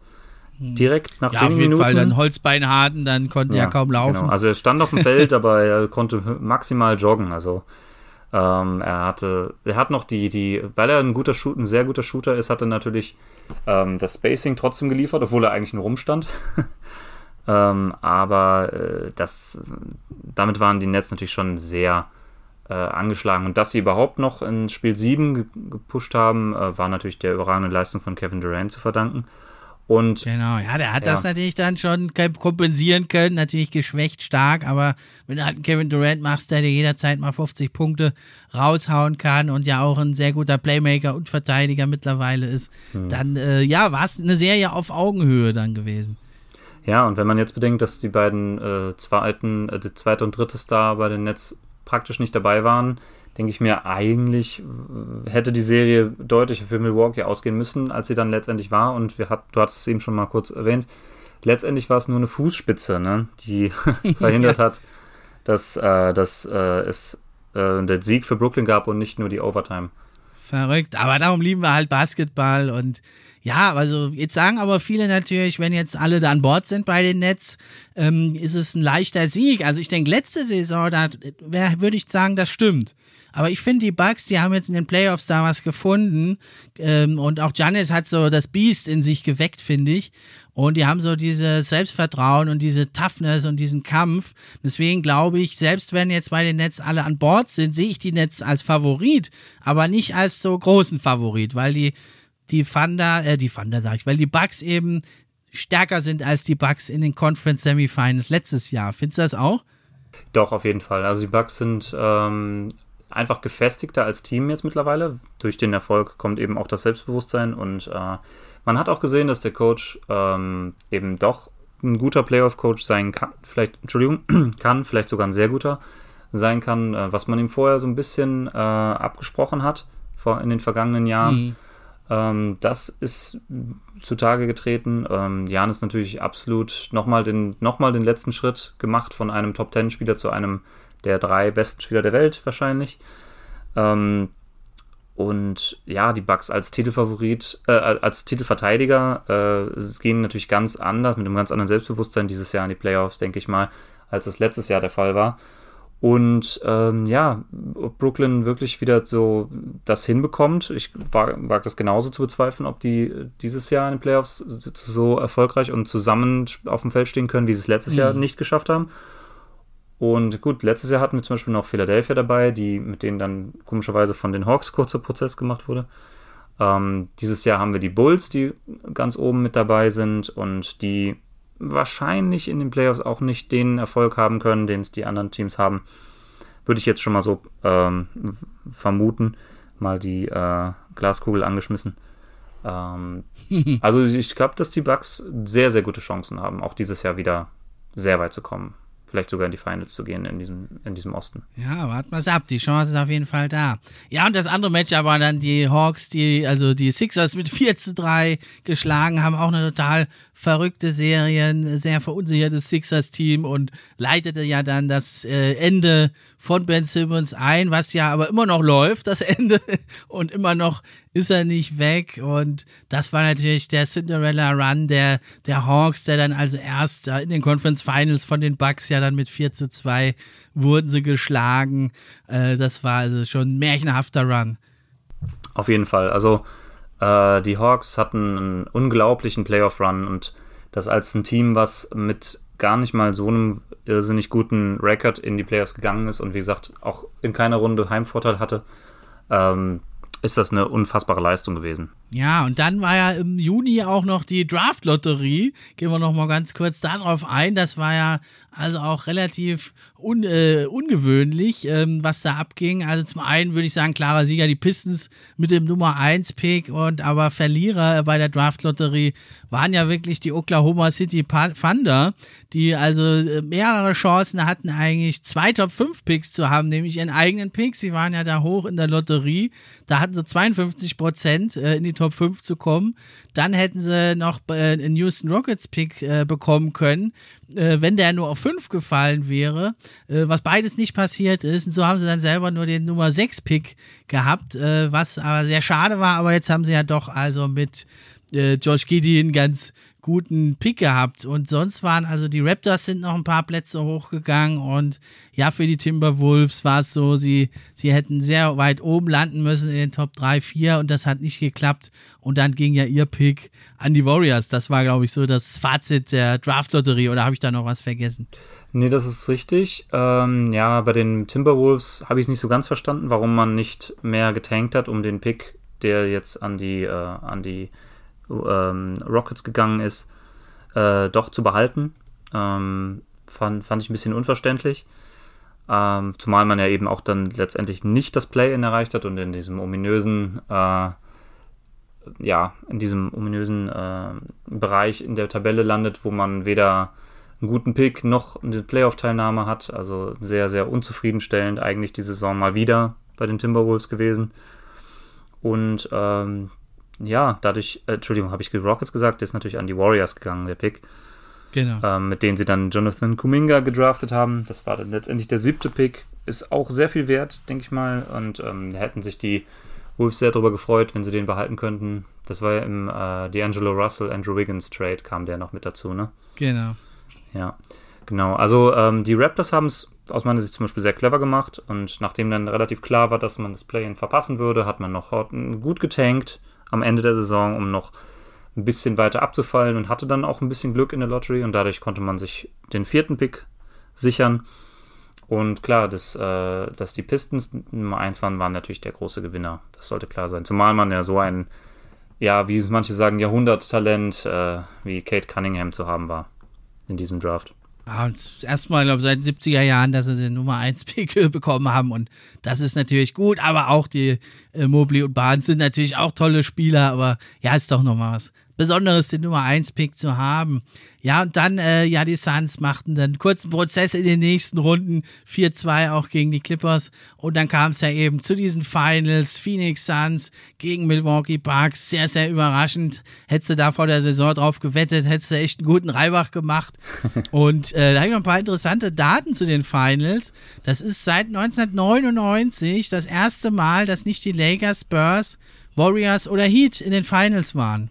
Wahnsinn. Die haben diese vier Teams haben nämlich 17 der letzten 22 Titel gewonnen und das endete jetzt also hier 2021 und die Milwaukee Bucks sind auch das erste Team, ähm, sei, was keinen einzigen früheren Champion im Kader hatte. Ganz interessante Statistik. Ah, ja. Und auch zum ersten Mal seit 2010 kein Steph Curry oder LeBron James oder manchmal auch ja beide waren in diesen Finals. Ja, was sagst du zu diesen fantastischen Finals? Ja, das war natürlich, also bis dahin war das natürlich mein absolutes äh, Saison-Highlight, dieser Playoff-Run der Suns, äh, meinem Lieblingsteam. Ähm, dann ist es auch sehr gut losgegangen. Mit äh, Suns haben die ersten zwei Heimspiele gewinnen können und sind 2-0 in Führung gegangen. Zuvor hatte man noch äh, befürchten müssen, dass Janis Antetokounmpo gar nicht erst teilnehmen, mit, mitspielen könnte. Hatte sich ja im letzten Spiel gegen die Hawks in den, ähm, in den Conference Finals im Osten doch eine ziemlich übel aussehende Knieverletzung zugezogen, ähm, die dann letztendlich zum Glück nicht so schlimm war, wie es aussah. Äh, Im ersten Spiel war er noch ziemlich angeschlagen, das hat man, glaube ich, gesehen, aber dann hat er spätestens in Spiel 2 dann ziemlich aufgedreht.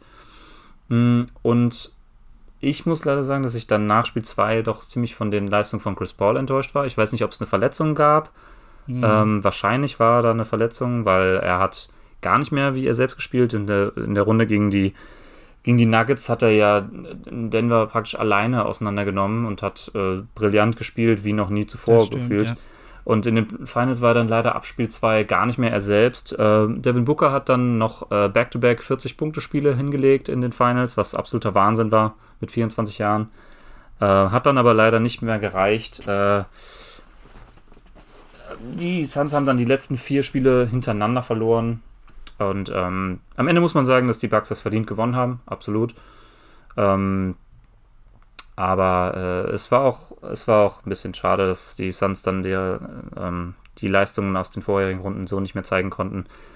Ähm, ah, da hast du recht. Also ich denke, bei Chris Paul war es halt wirklich das Alter, die Load Und äh, natürlich zum Teil natürlich auch Drew Holiday, der ja wirklich ein fantastischer Defender ist. Äh, frag mal den Dame Lillard, den hat er ja auch schon mal total fertig gemacht. Und ich denke, das war dann so eine Mischung aus diesen Faktoren. Ne? Also, ja, also ich fand es jetzt ein bisschen übertrieben, weil dann ein bisschen Aiden da so äh, geblamed wurde, dass er da gegen Janis nicht das schaffen konnte. Das kann aber keiner schaffen gegen Janis. Der hat wirklich da sein inneres Biest gefunden, wie eigentlich die ganzen Bugs. Und ich muss sagen, äh, ich, ab Spiel 2 eigentlich, also haben ja die Suns die ersten zwei Spiele gewonnen, ne?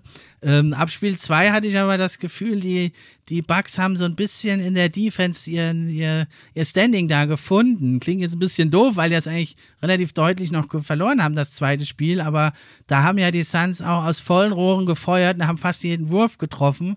Und da war aber irgendwie klar, das können die so nicht aufrechterhalten. Und dann ja, sei es äh, eben das von Chris Paul und äh, oder was, äh, auch die fehlende Erfahrung, ja, dann äh, konnten also die Suns irgendwie da nicht mehr genügend Anpassungen vornehmen und dann ging es immer mehr in Richtung der Bugs, schlug das Pendel dann aus. Ja, absolut und auch, ähm, also die Andre Ayton, der bis dahin unfassbare Playoffs auch gespielt hat in seinem ersten Playoff-Run seiner Karriere, genau wie genau, Booker. Ja ähm, bis dahin hatte er auch unfassbar gut gespielt und er war aber dann körperlich nicht in der Lage, äh, Janis aufzuhalten.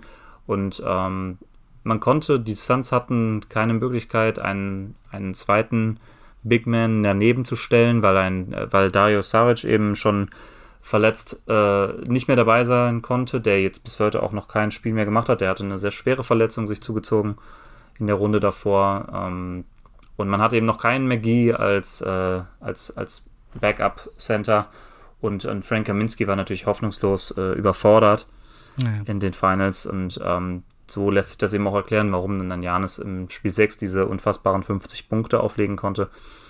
Man muss auch sagen, dass er dann äh, für seine Verhältnisse absurd gut die Freiwürfe getroffen hat. Was hat er? 16 von 20 oder so hat er am Ende ja. in diesem Spiel 6. Zum letzten, das Beste wird zuletzt aufgehoben. Ja, also das ist auch nicht ganz normal, muss man auch mal sagen. Also die Bugs hatten auch dann ein bisschen, ähm, ich sag mal, überdurchschnittlich performt, gerade auch von der Dreierlinie. Ähm, auch ein Drew Holiday, der nicht der sicherste Dreierschütze ist, hat dann auch teilweise brilliert und ein Chris Middleton hat äh, wie eine Maschine jeden Dreier in der äh, Clutch-Time reingedonnert. Ja.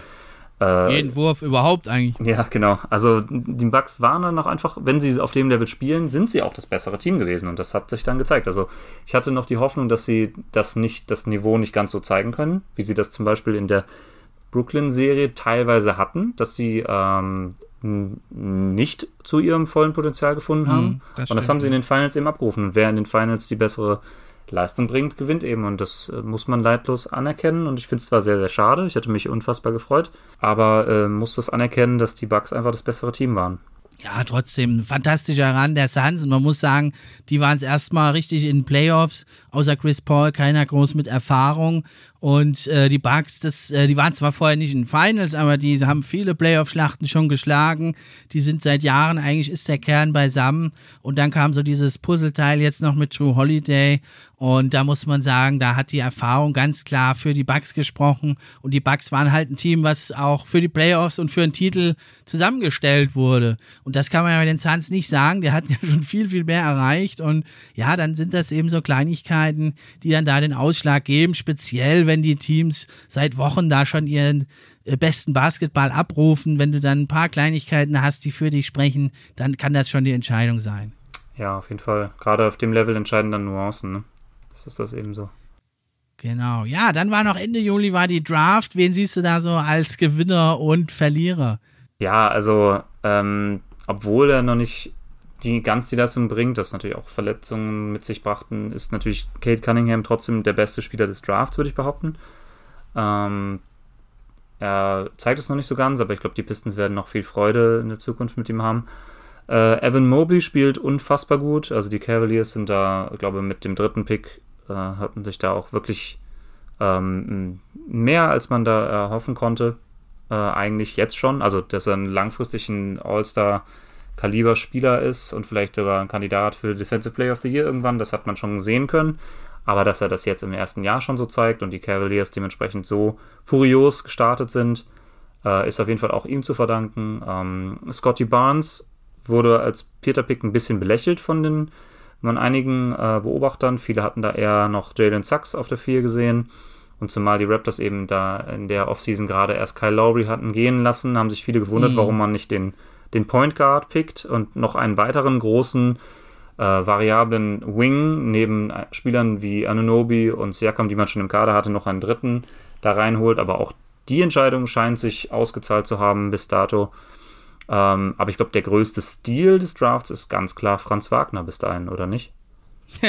Kann man fast so sagen. Diese Woche ja mit seiner furiosen Leistung steht er sogar auf Platz 1, aber ich denke nicht, dass er da bleiben wird. Aber ich habe ihn ja, wir haben ja das auch schon besprochen, ausführlich, die ganzen Top Picks und die Top 10. Da ist er ja in den Top 5 eigentlich schon die ganze Saison und viele haben ja gesagt, der gehört nicht mal in die Top 10. Ich hatte ihn ja da auch eigentlich genau bei den Magic. Und äh, dass er jetzt noch besser performt, das überrascht mich schon auch. Und ja, die ganzen Top-Picks, die liefern ab. Scotty Barnes hatte ich auch an fünf. Da hätte ich jetzt gedacht, äh, andersrum, aber viel weiter hinter Sachs hatte ich ihn nicht gesehen. Und äh, ich finde, also für mich ist wirklich noch ein Draft-Stil. Du bist noch nicht ganz so high bei ihm, ist er aber trotzdem, ich sag's nochmal, Alperen Schengen finde ich für mich der Center der Zukunft. Und auch Quentin Grimes finde ich, der hat das jetzt mal bei den Knicks mal, wie er mal ran durfte, sieben Dreier in einem Spiel gemacht. Auch ein James Booknight, denke ich, wird äh, noch mehr seine Chance bekommen. Hat ja in dieser Verletzungsmisere bei den Hornets, durfte er mal ran, hat einen schönen Putback-Dank rausgehauen. Und nach wie vor glaube ich auch Sharif Cooper und ähm, Jared Butler bei den Jazz, dass die noch zu Draft-Steals werden könnten. Ja, auf jeden Fall. Also, ähm, jetzt, je weiter es runter in der ersten Runde geht, äh, habe ich mich natürlich immer ein bisschen weniger noch mit den, äh, mit den Spielern beschäftigt. Äh, Herbert Jones hattest du ja schon mal angepriesen hier, ähm, ist wahrscheinlich auch einer der größten Steals. An 35 ist der erst weggegangen. Genau. Ähm, Jeremiah Robinson Earl wahrscheinlich auch und Miles McBride hätte ich noch hier auf der Liste, die bisher ihre Sache gut machen. Aber auch ein Kessler Edwards, beiden Netz, er hat ja gute Ansätze gezeigt. Also man sieht auch in der zweiten Runde, wenn man genau hinschaut, gibt es gute Spieler, die man da finden kann. Auf jeden Fall. Und ich glaube, ähm, eine Sache, die nicht so sehr besprochen wurde, einfach weil er bei den Spurs gelandet ist, dass die San Antonio Spurs an 12 Joshua Primo gepickt haben, war ja dann schon der bis dato ganz klar größte Sehr Reach. Überraschend, ja. Ne? Also da hätte, den hätte man eher in, ab jenseits der 20 erwartet, die meisten zumindest und ich wahrscheinlich auch. Ähm, war doch oh, die größte Überraschung, sage ich mal, der Draft mhm. Night. Ja. Ähm, aber ja, doch, also noch ist ja nicht aller Tage haben. Der Primo ist ja auch einer, der jüngste Spieler des Drafts, glaube ich. Und äh, der hat, glaube ich, noch relativ hohe Upside. Aber bis er bei den Spurs sozusagen sich Minuten verdient äh, unter dem System bei Popovic, äh, das wird wohl noch dauern. Ähm, insgesamt ist es, glaube ich, eine der besten Draft-Classes äh, seit langem und äh, mit sicherlich eine der besten, die ich jetzt so intensiv verfolgt habe. Ich glaube, seit, seit 2017 verfolge ich die äh, Draft-Classes so richtig im Detail und schaue mir die Spieler auch schon mal am College ein bisschen an. Und ich glaube, das ist die beste Class, die man seit, in der Zeit hatte. Natürlich 2018 mit äh, mit äh, Luca, Trey Young, Aiton, Jaren Jackson Jr. Das war auch eine sehr, sehr starke Class, aber ich glaube, die hier hat noch mehr Potenzial. Bin ich ganz bei dir. Also, sie ist noch tiefer besetzt, denke ich. Und ja, da werden wir ja sicher in einer der nächsten Folgen auch weiter uns wieder auf die Rookie Watch begeben. Ja, August waren wir dann, die Olympischen Spiele, USA haben es gemacht, vor Frankreich und Australien. Da freut es mich besonders für die Australier, die ja irgendwie drei oder viermal in Folge Vierter wurden und die ja mittlerweile echt eine Top-Basketball-Nation sind. Hätte man ja noch vor einiger Zeit nicht gesagt, aber jahrelang da auf dem vierten oder dritten Platz zu landen, ist schon hammerhart und für die ganzen Ingles, Fireball, äh, Della Vadova spielt sogar auch da noch, Patty mhm. Mills, Aaron Baines, wie sie alle heißen, hat es mich sehr gefreut und schön fand ich es auch bei Olympia, dass das 3 gegen 3 jetzt olympisch ist ähm, mhm. und das ist was, äh, so für mich so ein kleiner Vorsatz fürs neue Jahr, dass ich mal ein bisschen mehr, wenn es die Zeit erlaubt, 3 gegen 3 mir angucke, fand ich sehr, sehr interessant. Ganz anderes Spiel, viel mehr Ausdauer gefragt und geht ja permanent drauf und runter. Ja, da muss ich sagen, habe ich nicht viel von gesehen. Äh, aber generell Olympia, ich habe nicht die ganz die Motivation gehabt, das zu sehen. Ich habe mir dann, glaube ich, ab dem Halbfinale habe ich schon einiges gesehen. Mich hat noch äh, sehr gefreut, dass äh, so eine kleine Nation wie Slowenien es mit Luca mhm. äh, geschafft hat, ähm, so weit zu kommen. Das, das, da war ich doch sehr beeindruckt. Ähm, Zwei Millionen Einwohner nur, ne? ja, irrsinnig. Also Berlin doch deutlich größer allein schon. ähm, ja, also es war eine Irrsinnsleistung, hat man mal wieder gesehen, was für ein Ausnahmespieler Luca ist. Und ich glaube auch, dass dieser Push dann nochmal bei den Olympischen Spielen, dass das ihm dann so viel ähm, nochmal Kraft gekostet hat nach diesen kräftezehrenden Saison im Vorher und auch diese Wahnsinns-Playoffs. Ähm, könnte mir vorstellen, dass das der Grund war, warum er sich dann, wie jetzt rausgekommen ist, doch ein paar Wochen lang die Füße hochgelegt und gar nichts gemacht hat in der Offseason. Und der jetzt, ähm, der doch relativ äh, unfit wieder zurück in die Saison gekommen ist und bisher auch noch nicht so seine Leistung zeigen konnte. Und dann war 29. Juli, war Draft und dann ging es schon gleich los mit der Free Agency am 1. August. Ja, wen siehst du als Sieger, Bulls und Heat? Ja, also Bulls denke ich mal auf jeden Fall. Äh, der, äh, das Signing von DeMar DeRozan, beziehungsweise der Sign-and-Trade war es ja eigentlich, ne? Ähm, mhm. hat, hatten viele erstmal als äh, größtes Katastrophenpotenzial, sage ich mal, angesehen. Also größter Overpay, schlechtester Vertrag, keine Ahnung was. Ja, DeRozan schon 32 ähm, kriegt in dem Alter nochmal so einen großen Vertrag. Klar, Kyle Lowry ist sogar noch älter und hat ähm, auch sehr gut abgesahnt. Äh, aber beide Spieler zeigen eben, dass sie auch immer noch in dem hohen Alter so unfassbar gute Spieler sind. Und ähm, insbesondere für DeRozan freut es mich ungemein. Also DeRozan, einer der Spieler, die ich sowieso am meisten äh, mag, den ich am liebsten zusehe. Ähm, einfach weil er dieses, dieses Oldschool-Game in sich trägt, der seine Spielweise, die noch so einem Kobe am nächsten kommt oder einem Michael Jordan in der heutigen NBA. Mhm. Ähm, genau, eine ganz einzigartige, fast schon Spielweise ja, heutzutage. Und ähm, eben neben Kevin Durant und äh, Chris Paul eine, einfach der beste, einer der drei, vier besten Midrange-Spieler der Liga ist und er so effizient dabei ist, dass es eben seiner Effizienz nicht schadet, wenn er so viele Würfe von dort nimmt. Und ähm, ich, ja, freut mich für ihn einfach wahnsinnig, weil ich ihn sehr mag. Ähm, deswegen die Bulls auch natürlich der große Gewinner, stehen aktuell auf zwei im Osten. Und das vor allem wegen DeRozan und aber auch wegen Lonzo Ball, äh, die man sich eine Minute nach Mitternacht äh, in einem Blitzgespräch von 30 Sekunden überzeugen konnte, sich dem Team In Anführungszeichen. ja, ja ähm, gut. Viele meinen ja, beim All-Star-Game hat man sich da vielleicht schon geeinigt. Vermutlich war da vorher schon was verabredet worden, ja, und man hat jetzt als Strafe irgendeinen Zweitrunden-Pick 2025 oder so nicht mehr bekommen, wenn das Stimmt, richtig ja. im Kopf habe. Also schon ein bisschen albern, äh, dass diese Tampering-Regel immer noch so besteht oder wenn sie so besteht, dass sie so wenig Bestrafung nach sich zieht, kann ich nicht ganz nachvollziehen. Ähm, bei Kyle Lowry und den Heat ja dasselbe, also der wurde ja auch schon in den ersten paar Minuten nach Mitternacht verkündet, der Deal. Ähm, ja, kann man darüber streiten, aber finde ich ein bisschen bescheuert. Ja, und Alex Caruso auch eingeschlagen wie eine Bombe. Dann ist man Markanen losgeworden, der jetzt bei den Cavs zwar ganz gut spielt, aber bei den Bulls nicht funktioniert hat. Und da fürchte ich, wird es für deinen Billy Donovan wieder nichts werden mit dem Coach of the Year, weil, äh, nee, Billy Donovan, für deinen Monty Williams äh, von den Suns, wird es, glaube ich, nichts werden, weil da ist natürlich Billy Donovan jetzt Top-Favorit, glaube ich, auf den Coach of the Year. Und der macht das ja auch ganz fantastisch. Da haben ja viele gedacht, die Defense wird gar nichts taugen bei den Bulls, aber ja, weit gefehlt. Ja, also ich glaube, ähm, Billy Donovan hat einen super Case, weil er einfach, das, was man ja schon häufiger gesehen hat, ähm, Teams, die sehr gut überperformen, äh, haben oft ähm, großen Vorteil bei bei so einer Art Vergabe. Hat man ja auch letztes Jahr gesehen bei den Knicks. ja. Tom Thibodeau. Ähm, und ja, es könnte gut sein, dass Monty Williams wieder nicht Coach of the Year wird. Vielleicht kann schade. er sich ja wieder mit einer Finals-Teilnahme trösten. Ja, ich, würde ich auch bevorzugen gegenüber diesem, diesem Award, muss ich doch sagen. Aber du hattest sie gerade schon mal kurz angesprochen, die Cavaliers, finde ich, gehören dich auch eindeutig zu einem der Sieger der Offseason erklären. Nicht nur, weil sie jetzt plötzlich so gut spielen und das viele nicht vorhergesehen haben, sondern eben, äh, weil sie eben auch den Markanen, die gemacht haben, der sich im Nachhinein nicht als Katastrophe herausgestellt hat. Das, ähm, mhm. das äh, fünf, der Fünf-Jahres-Deal für Jared Allen scheint, sieht aktuell ähm, wahnsinnig gut aus. Und ähm, dass man Sexton zum Beispiel noch nicht den langfristigen Deal gegeben hat, den er vielleicht damals wollte, könnte sich äh, rückblickend auch als Glücksgriff äh, herausstellen, was natürlich jetzt ein bisschen ähm, schade für den Spieler ist, weil er eben jetzt verletzt ist und sich nicht ähm, präsentieren kann.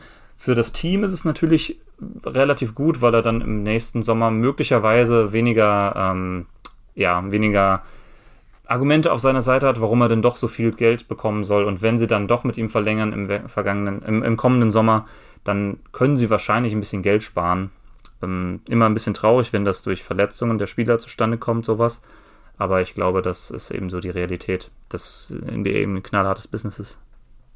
Ja, und Ricky Rubio auch war eine fantastische Verpflichtung der Cavaliers. Oh ja. Leider hat er jetzt gerade, kam es vorhin rein, hat eine ACL-Tear, fällt ja. die Saison leider aus. Sehr tragisch. Echt schade, hat megamäßig abgeliefert, der Ricky Rubio. Ja, und Verlierer der Free Agency für mich, also die Pelicans, man hat Lonzo Ball gehen lassen, hat sich zwar für, dafür Devontae Graham geholt, aber ist für mich ein schlechter Tausch und ja, die Blazers und die Sixers, denke ich, muss man da nennen, die halt ja die Blazers sich weiterhin nicht äh, trennen können von CJ McCallum und oder Damian Lillard. Mhm. Und ja, bei den Sixers eben, weil es mit Simmons, die, es geht nicht voran und man verschwendet, finde ich, eine Saison von Joel Embiid. Äh, ja, stimmst du dazu und wen siehst du vielleicht sonst noch als Verlierer der äh, Free Agency? Ja, bei den Sixers stimme ich dir bisher natürlich zu. Man muss jetzt gucken, was man letztendlich für ein Paket bekommt für Ben Simmons, weil dass es irgendwann passieren wird, ist, glaube ich, klar. Die Frage ist nur, wann und was kriegt man dann für ihn?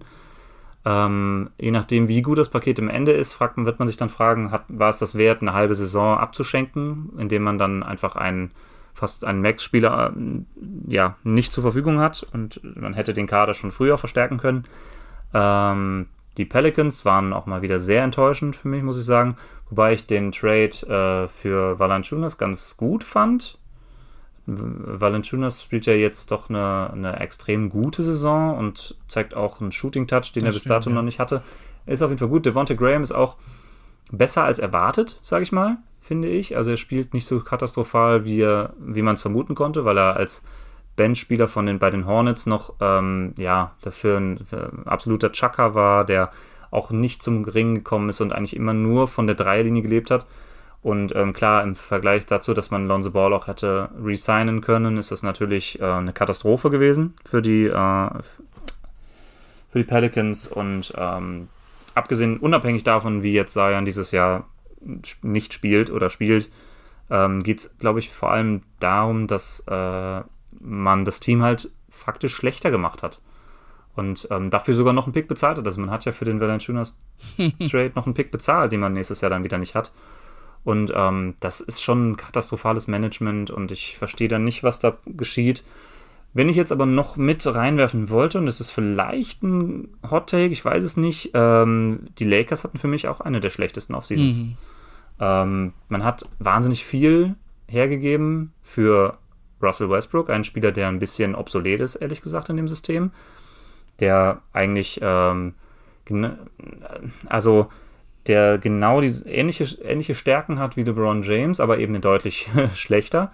Also er kann, ist kein wahnsinnig guter Schütze natürlich, wie es LeBron mittlerweile doch tatsächlich ist. Also er wird immer besser, aber wahrscheinlich auch, weil er es muss. Ähm, er ist natürlich seine Stärke ist, im, äh, den Korb zu attackieren und die Kickout-Pässe. Ähm, beide nebeneinander funktionieren nicht so gut. Das hat man aber schon gesehen von Anfang an, finde ich. Also ich habe es in dem Moment, als der Trade verkündet wurde, konnte ich erst nicht glauben, dass das wirklich gemacht wurde, weil ich diesen Trade als völlig hirnrissig empfunden habe. Und man hat natürlich dann im Zuge dessen Kyle Kuzma, Kentavious Caldwell Pope verloren ähm, und äh, na, Caruso. Caruso hat man dann nicht resigned, weil, weil der so teuer, weil äh, Westbrook so viel Geld verdient, dass man nicht in die Luxussteuer gehen mm. wollte. Auch alles eine dämliche Entscheidung. Und ähm, dann hat man, äh, na, wie heißt noch der Big Man, der jetzt bei den Wizards gelandet ist? Harrell. Montrezl Harrell. Harrell genau. Ja. Montrezl ne? Harrell, ja. Sind drei wertvolle Rotationsspieler aus meiner Sicht gewesen. Gerade KCP und Kuzma haben halt auch die Defense sozusagen äh, zusammengehalten in dem Laden. Die Defense ist jetzt völlig weg, weil man einen völlig überbezahlten Ex-Star-Spieler hat, äh, der furchtbar schlecht in der Defense ist und man, um den zu kriegen, eigentlich alle guten Defender abgegeben hat und die man dann noch auf, fürs Minimum holen konnte, wie ähm, Malik Monk, ein furchtbarer Verteidiger, ähm, Carmelo Anthony, ein furchtbarer Verteidiger, äh, die Liste geht immer weiter, äh, Wayne Ellington, ein furchtbarer Verteidiger. Also man hat die Defense komplett hergeschenkt für einen Spieler, der einem das an Offense gibt, was man eh schon hatte mit LeBron James, nur halt in noch schlechter. Also der Fit ist überhaupt nicht da. ähm, dazu kommt noch, dass Anthony Davis eine schlechte Saison spielt, aber der Fit war einfach eine Katastrophe. Und das ist einer der seltsamsten Trades in der, in der jüngsten Vergangenheit, würde ich fast behaupten. Ja, tolle Analyse, Chris, da kann ich echt zustimmen. und ja, noch merkwürdiger wird es, wenn man dann gehört hat, DeMar Rosen dachte eigentlich, er ist bei den Lakers. Den hätte man haben können, äh, rückblickend. Also auch völlige Fehlentscheidung ja, oder ein Buddy Hield oder sonst wen hätte man holen können. Und ja, man hat jetzt diesen Kader, man hat eigentlich null Flexibilität. Westbrook ist fast untradebar. Die ganzen Veteranen äh, mit zum Minimumgehalt, die kannst du eigentlich auch nicht traden. Wer will denn fünf solche Veteranen traden und dann noch gute Spieler abgeben dafür? Also man hat sich da jetzt wirklich in eine schwierige Situation manövriert und hast du völlig recht, die Lakers auf jeden Fall, äh, ja, Verlierer der Offseason, denke ich. Kann man schon sagen. Jedenfalls nicht Gewinner. Ja. Und eine Sache haben wir noch. Achso, sorry, eine Sache hatte ich noch gar nicht erwähnt. Das ist natürlich die ganze Situation um Dennis Schröder, die natürlich äh, das Ganze so ein bisschen hat, äh, ja, Probleme erst verursacht hat, weil das äh, Schröder nicht äh, resignen wollte und lieber die Free Agency ausgetestet hat hat natürlich dazu geführt, dass, ähm, dass die Lakers nicht Schröder plus X äh, gegen Westbrook tauschen konnten, sondern Schröder war weg. Der, man hatte keine Chance mehr, den zu resignen und dann musste man eben Kuzma, KCP und Harrell in den, äh, in den äh, Trade reinschmeißen. Hätte man äh, Schröder erst noch signen und dann weiter traden können, wäre das natürlich, ähm, hätte man natürlich einfach noch viel mehr Rotation Pieces im Kader. Ne? Also durch Schröders Entscheidung, diese 84 Millionen abzulehnen, hat er nicht nur sich selbst geschadet, weil er jetzt äh, ja, zu einem kleinen Teil einer Mid-Level-Exception spielen muss dieses Jahr, sondern er hat auch so ein bisschen die Kaderpläne der Lakers sabotiert mit dieser Entscheidung. Ja, muss man wirklich sagen. Also eigentlich ähm, ehrlich gesagt, die waren ja fast die beste Defense der letzten Saison und dass man ausgeschieden ist, äh, klar hätte man ein paar Veränderungen am Kader vornehmen können, aber dass man den ganzen Kader austauscht, absolut unverständlich, weil es war eigentlich ein idealer, fast idealer Kader äh, um LeBron James und ich würde mal behaupten, hätten die sich da nicht verletzt, dann hätte man auch, wäre man wesentlich weitergekommen in den Playoffs und dann wirklich das ganze Team umzubauen, zu verschlechtern, ehrlich gesagt äh, schwer nachvollziehbar. Ja, also dieser Panik-Trade für Westbrook, wie gesagt, werde ich nie ganz verstehen können. Äh, den Trade für, ähm, na, hat es gerade schon in den Raum geworfen, äh, Buddy Hield, den, den Trade hätte ich sehr viel sinnvoller ja. gefunden. Ähm, aber gut, das äh, sind wir nicht die Einzigen, die das so sehen. Und ähm, ich glaube, die fragen sich selber, wie es dazu kommen konnte. Genau, ja, dann war noch die Summer League, die Kings haben mal wieder was zu feiern gehabt, sonst haben sie ja nicht viel zu feiern, haben auch ihren Coach jetzt schon entlassen, hatte ich ja auch getippt, aber haben viele getippt. äh, ja, was nimmst du noch so mit von der Summer League? Wer hat dich da beeindruckt? Ähm, also ich habe von der Summer League wirklich ganz wenig nur gesehen. Ähm, ich habe die ersten paar Spiele von den Suns nochmal angefangen zu schauen, habe dann aber festgestellt, dass sie doch wirklich sehr chancenlos dieses Jahr sind. Und dann äh, hat mir das auch nicht so viel Spaß gemacht, das mit anzusehen. Und äh, generell Summer League ist so ein Ding, äh, mal, mal macht es Spaß, mal macht es mir so gar keinen Spaß. Und dieses Jahr war eher letzteres der Fall tatsächlich. Also ich habe fast nichts gesehen. Ja, also etliche der Rookies haben ja gut performt. Das sollte man aber auch erwarten von so einer starken Rookie-Class. Es ist immer mit Vorsicht zu genießen, die ganze Summer League. Was man aber so, äh, ein paar Spieler, die mir wirklich aufgefallen sind, die das auch bestätigt haben, war zum einen Tyrese Maxey. Da war deutlich zu sehen, der Sprung, der jetzt seine Sache als Starter richtig gut macht und aber auch Desmond Bain von den Grizzlies, der hat schon in der Summer League äh, richtig aufgedreht, 32 Punkte gemacht, 6 von 8 Dreier und der zeigt das ja jetzt auch in der NBA, was nicht immer der Fall ist.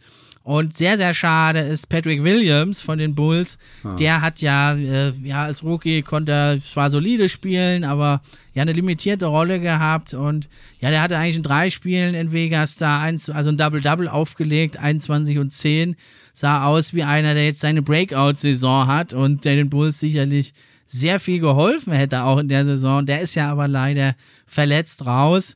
Während ich noch dann so als Breakout-Kandidat hatte nach einer starken Summer League, war Pritchard von den Celtics. Der sah stark aus in der Summer League, jetzt allerdings nicht mehr. Äh, da kann man sagen, das hat sich da also nicht bestätigt, die Eindrücke aus der Summer League, wie es ja meistens eigentlich der Fall ist. Ja, tatsächlich.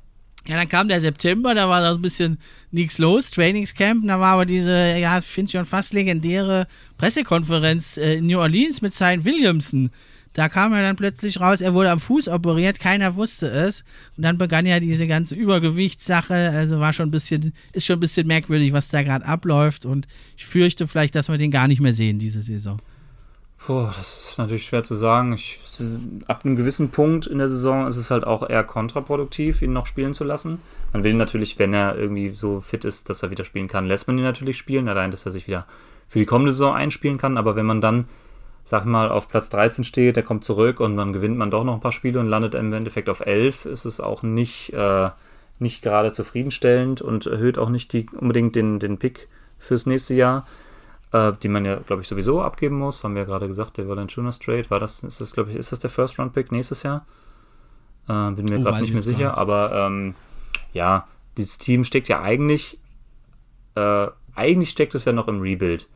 Ähm, so wie es, es ist immer eine seltsame Situation, wenn ein Team, das eigentlich noch komplett im Rebuild steckt, plötzlich einen Spieler bekommt durch sehr viel Glück äh, in der Draft zum Beispiel ähm, und dann ja, dieser Rebuild um einige Jahre abgekürzt werden muss, weil der Spieler schon so überragend spielt, wie das auch bei den Mavericks mit Luca der Fall ist.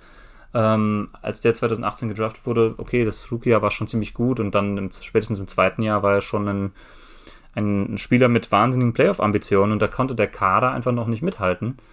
Und ähm, dasselbe, ähnliches Problem haben jetzt die Pelicans, nur dass die das nochmal deutlich schlechter machen als die Mavericks. Ja, also ich sag das immer wieder, das ist dieser Sprung da bei einem jungen Team im Rebuild, dieser Sprung so, also dass du mal so dann, äh, hast du deine Talente dabei, ein paar Veteranen noch und bist so dann im Mittelfeld, sagen wir mal 10., 12., das ist so der, ja, der erste Schritt. Das gelingt sehr vielen Teams.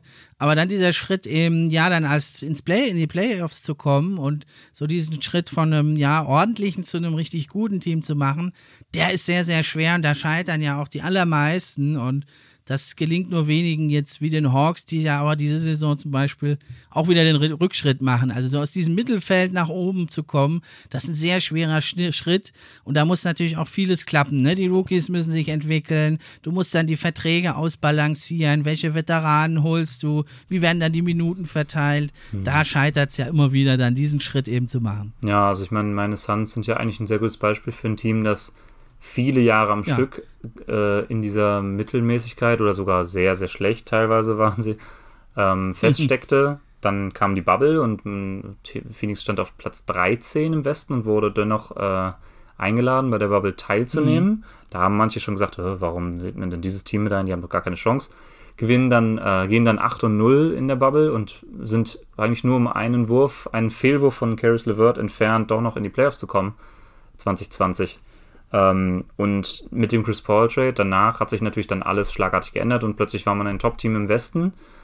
Dann hat man erstmal nicht geglaubt, dass sie, dass das sich in den Playoffs so bestätigen würde. Das hat es jetzt doch. Und dieses Jahr sind sie, glaube ich, mittlerweile haben sie sich so gefestigt, dass man sagen kann, sie sind wirklich ein Contender, ein wahrer Contender. Ähm, ja, genau. Und diesen Schritt, der war ehrlich gesagt auch größtenteils mit Chris Paul verbunden. Und den können halt die meisten Teams nicht machen, weil nicht jedes Team kann sich einfach einen Chris Paul per Trade reinholen. Und deswegen ist das wirklich ja, genau, ein ne? äußerst ne? schwerer Schritt. Da stimme ich dir zu und dann dazu bleiben. Ne? Bei den Hawks, bei den Knicks siehst du das jetzt, die sinken total ab wieder. Da geht es auch um Spielzeit, um Minuten. Die ganzen Cam Reddish, wie sie alle heißen, die wollen dann alle mehr Minuten. Da herrscht auch Unzufriedenheit. Und die Gefahr bestand ja auch bei den Suns, wie ja Aiton dann nicht seinen Maximalvertrag kam, aber bekam. Aber die haben es halt eben hingekriegt, die Suns, im Unterschied zu eigentlich fast allen anderen Teams. Ja, und dann begann also im Oktober, 22.10. jetzt die neue Saison. Was sind so deine Highlights bisher von der neuen Saison? Ähm, jetzt tatsächlich vor kurzem erst ähm, Steph Curry, der den All-Time-Dreier-Rekord gebrochen hat. Das ist natürlich äh, ein Ereignis gewesen. Ähm, der, der Rekord von Ray Allen hat ja, glaube ich, zehn Jahre ungefähr gehalten. Ziemlich genau. Ja, 2011. Genau, genau. Vorher war es ja Reggie Miller. Genau, genau.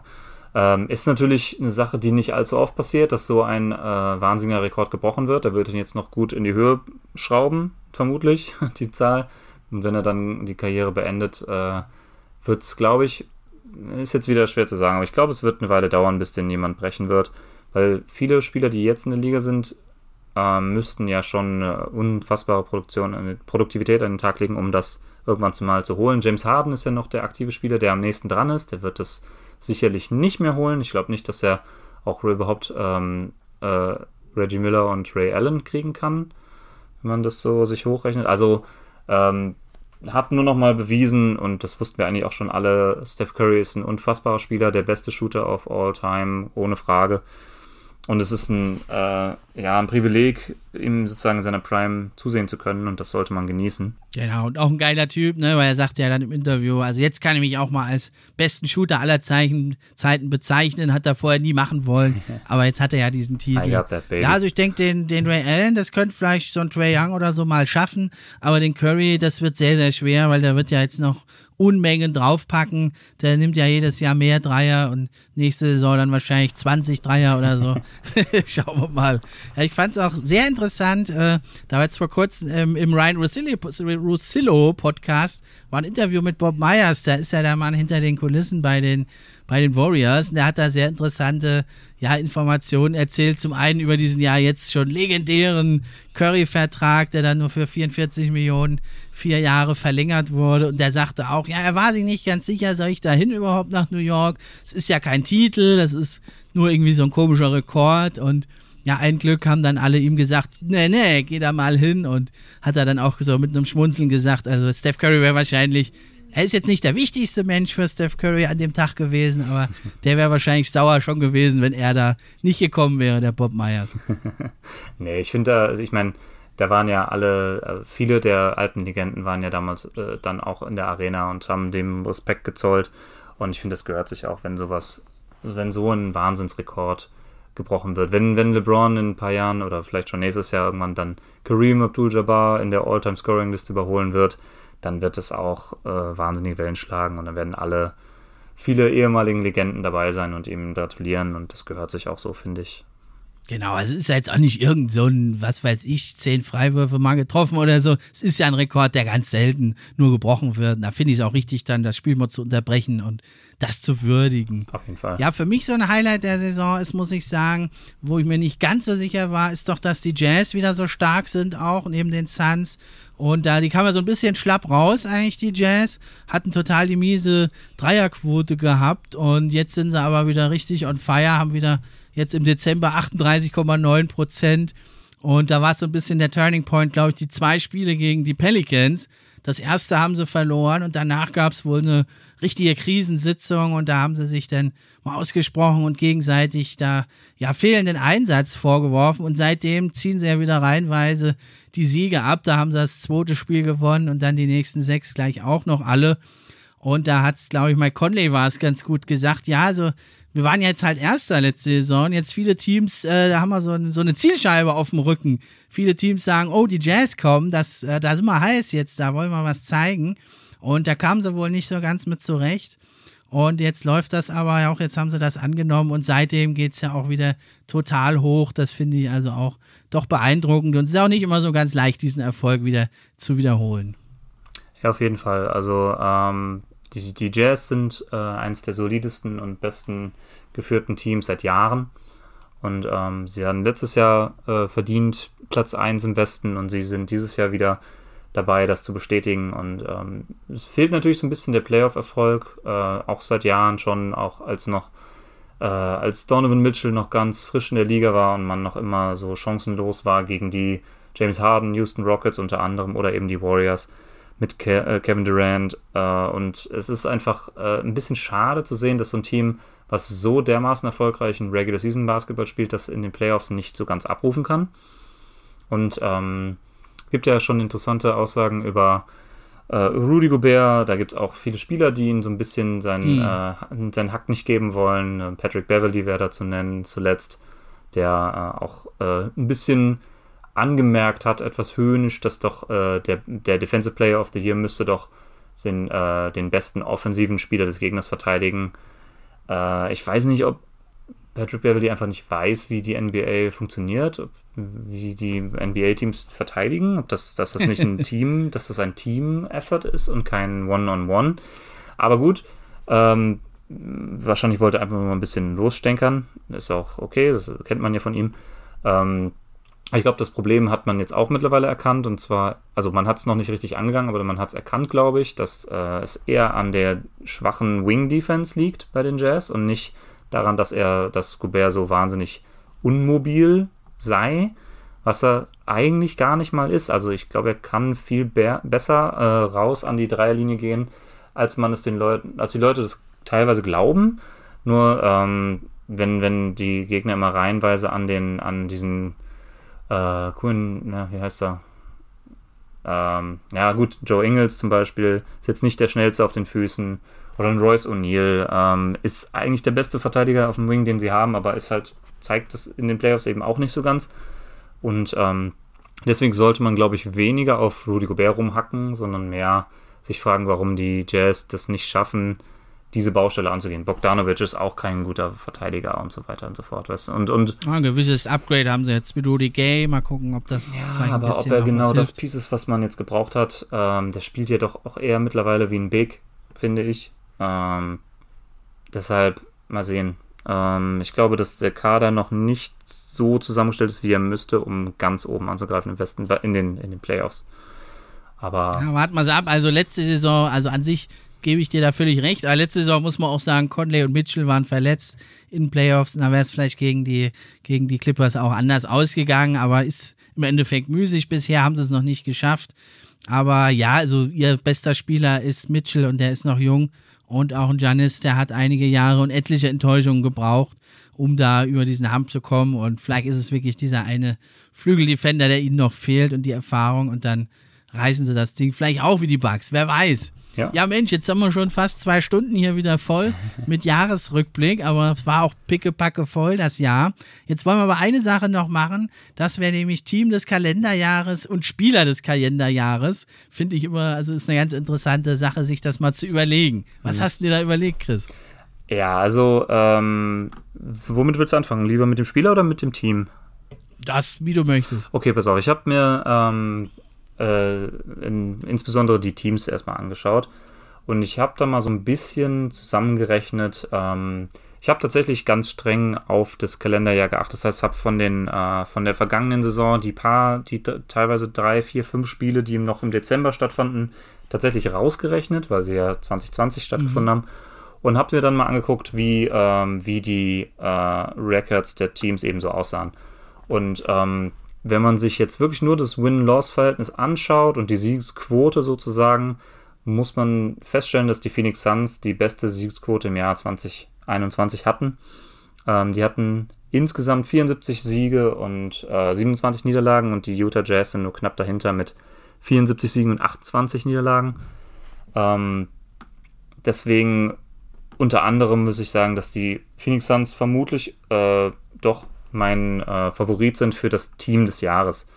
Ähm, das hat wahrscheinlich noch ein paar andere Gründe. Also äh, der Playoff-Erfolg war eben auch zum ersten Mal seit vielen Jahren da. Überhaupt die erste Playoff-Teilnahme seit zehn Jahren. Den zweiten, den zweiten Seed geholt letztes Jahr. Ähm, dann eben, wie gesagt, ein bisschen die Finals marschiert und dann über dieses, ja, gegen dieses sehr, sehr starke Milwaukee-Team ähm, keine Chance am Ende gehabt. Ähm, Klar, man könnte jetzt auch Milwaukee an sich natürlich anführen. Es fällt natürlich auch immer sehr leicht zu sagen, okay, das Team, äh, was den Titel holt, sollte Team des Jahres werden.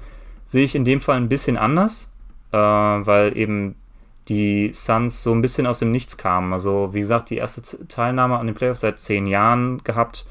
Äh, dann entsprechend so ein Turnaround hingekriegt mit dem Coach, der so wahnsinnig gut ist, Chris Paul, der sich da so toll eingefügt hat. Und wie gesagt, die, letztendlich die blanken Zahlen lügen ja auch nicht. Hatte ich ja gerade schon aufgelistet. Ähm, wenn man jetzt noch die Siege und Niederlagen in den Playoffs berücksichtigt, dann ist diese Siegesquote sogar noch höher im Vergleich zu dem zweitbesten Team, äh, weil eben die Jazz zum Beispiel nicht ganz so erfolgreich waren in den Playoffs und die Nets auch nicht. Ähm, ja, also mein Team des Jahres sind tatsächlich, äh, ich hoffe, dass die Fanbrille dann nicht zu stark ist, äh, die Phoenix Suns. Ja, hast ja echt schon interessant äh, geschildert hier. Ja, also ich meine, die Warriors, die waren letzte Saison nicht gut genug. Äh, die sind raus. Die Hawks sind diese Saison viel zu schlecht. Und dann kommt es eigentlich runter auf die, auf die Teams, die du genannt hast. Ja, dann bei den Nets, die haut es eigentlich raus, weil sie halt nur in Conference Finals waren. Äh, nicht mal in Conference Finals, sorry. Und ja, dann bleiben die noch übrig, die von dir genannten. Und ähm, ich gehe da voll mit bei dir. Ich habe auch, also wir haben das nicht abgesprochen. Ich habe also aber auch die Phoenix Suns. Ja, so kann ich dich ein bisschen beruhigen hier zum Team des Kalenderjahres. Finde ich, sind es die Phoenix Suns. Wenn man jetzt das Team der Saison, der letzten Saison sich anguckt, dann wären es wahrscheinlich halt schon die Bucks, ja, weil sie den Titel geholt haben. Aber Team ja. des Kalenderjahres kann ich echt mitgehen, Phoenix Suns. Genau, also in, in, über diesen gesamten Stretch, das sind ja dann fast, äh, also die, fast die gesamte letzte Saison und jetzt auch schon wieder fast eine halbe Saison, waren sie, glaube ich, einfach ist insgesamt das konstanteste Team. Ähm, die Playoffs waren eben jetzt auch sehr, sehr erfolgreich, muss man ja trotzdem sagen. Und deswegen kann man das äh, schon argumentieren, denke ich. Ähm, anders, ein bisschen anders sieht es natürlich dann irgendwie auch bei den äh, Spieler des Jahres aus. Ähm, möchtest du da zuerst was sagen oder? Ah, du hast das so schön gemacht eben, da lasse ich dir gerade nochmal einen Vortritt. also ich muss jetzt aber sagen, ich habe das jetzt nicht, ich habe mir da jetzt nicht die Points per Game, Rebounds per Game Assists und so weiter, die Counting-Sets habe ich mir da jetzt nicht noch reingezogen. Ähm, wir wissen ja alle so ungefähr, welche Spieler da überhaupt in Frage kommen und ich glaube, es ist auch, steht auch wenig Zweifel daran. Also für mich ist es ganz klar Janis Antetokounmpo.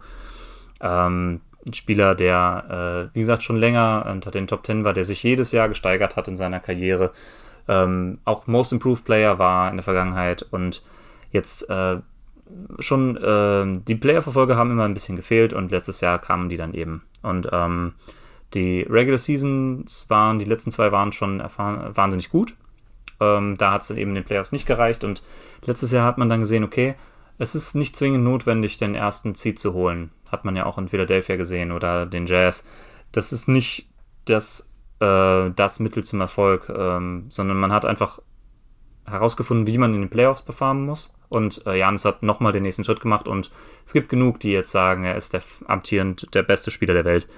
Ähm, dass LeBron James das nicht mehr ist, das sind, sagen mittlerweile recht viele. Manche sagen, es ist Kevin Durant, manche sagen, es ist Janis. Wenn, ich würde fast sagen, wenn Kawhi Leonard fit wäre, hat er auch eine Chance. Äh, aber so eine Saison am offensiven und defensiven Ende mit diesem historischen Playoff-Run am Ende und diesem absurden 50-Punkte-Spiel äh, in den Finals ja. in Spiel 6, ähm, da kann man eigentlich nur zu Janis äh, als Spieler des Jahres, des Kalenderjahres kommen. Aus meiner Sicht. Ja, sympathisch ist er ja auch, ne? Noch vor ein paar Jahren CDs verkauft auf den Straßen von Athen und jetzt hat er da seine Oreos und Milch für sich entdeckt, äh, wo andere nur von Juwelen und Autos reden. Also ein grundsympathischer Typ. Ähm, kann man ihn auf jeden Fall gönnen und ich kann es auch absolut nachvollziehen, deine Wahl. Ich habe aber den, einen anderen Spieler, oh. weil ich habe einen äh, etwas anderen Ansatz gehabt. Das hätte, da hätten wir uns vielleicht absprechen sollen. Ich habe wirklich jedes Spiel gleich gewertet. Ich habe jetzt nicht die Playoffs höher gewertet. Ich habe wirklich jedes Spiel gleich behandelt. Ja. Und da habe ich dann für mich entschieden, dass ich doch mit Nikola Jokic gehe. Mhm. Ja, weil der aber auch also wirklich unheimlich krass abliefert und weil der halt, finde ich, auch im Vergleich zum Kalenderjahr davor äh, defensiv vor allem sich jetzt nochmal unglaublich gesteigert hat und ja, er hat jetzt natürlich nicht den Erfolg, den Janis hatte, aber wenn man jetzt sich nur den individuellen Spieler anguckt, und das machen wir ja hier gerade, dann kann man, denke ich, kann man mit Jokic auch gehen, äh, weil dafür, dass halt sein halbes Team verletzt ist und Murray ausfällt und Porter Jr. und wie sie alle heißen, da kann er nichts, wenn ich mir nur seine individuelle Leistung angucke und da das Team in die zweite Runde zu tragen oder jetzt auch auf Platz 6 stehen sie, glaube ich, äh, unheimlich und die ganzen On- and Off-Sets, die kennen wir ja alle und deswegen, äh, er spielt eine historische Saison.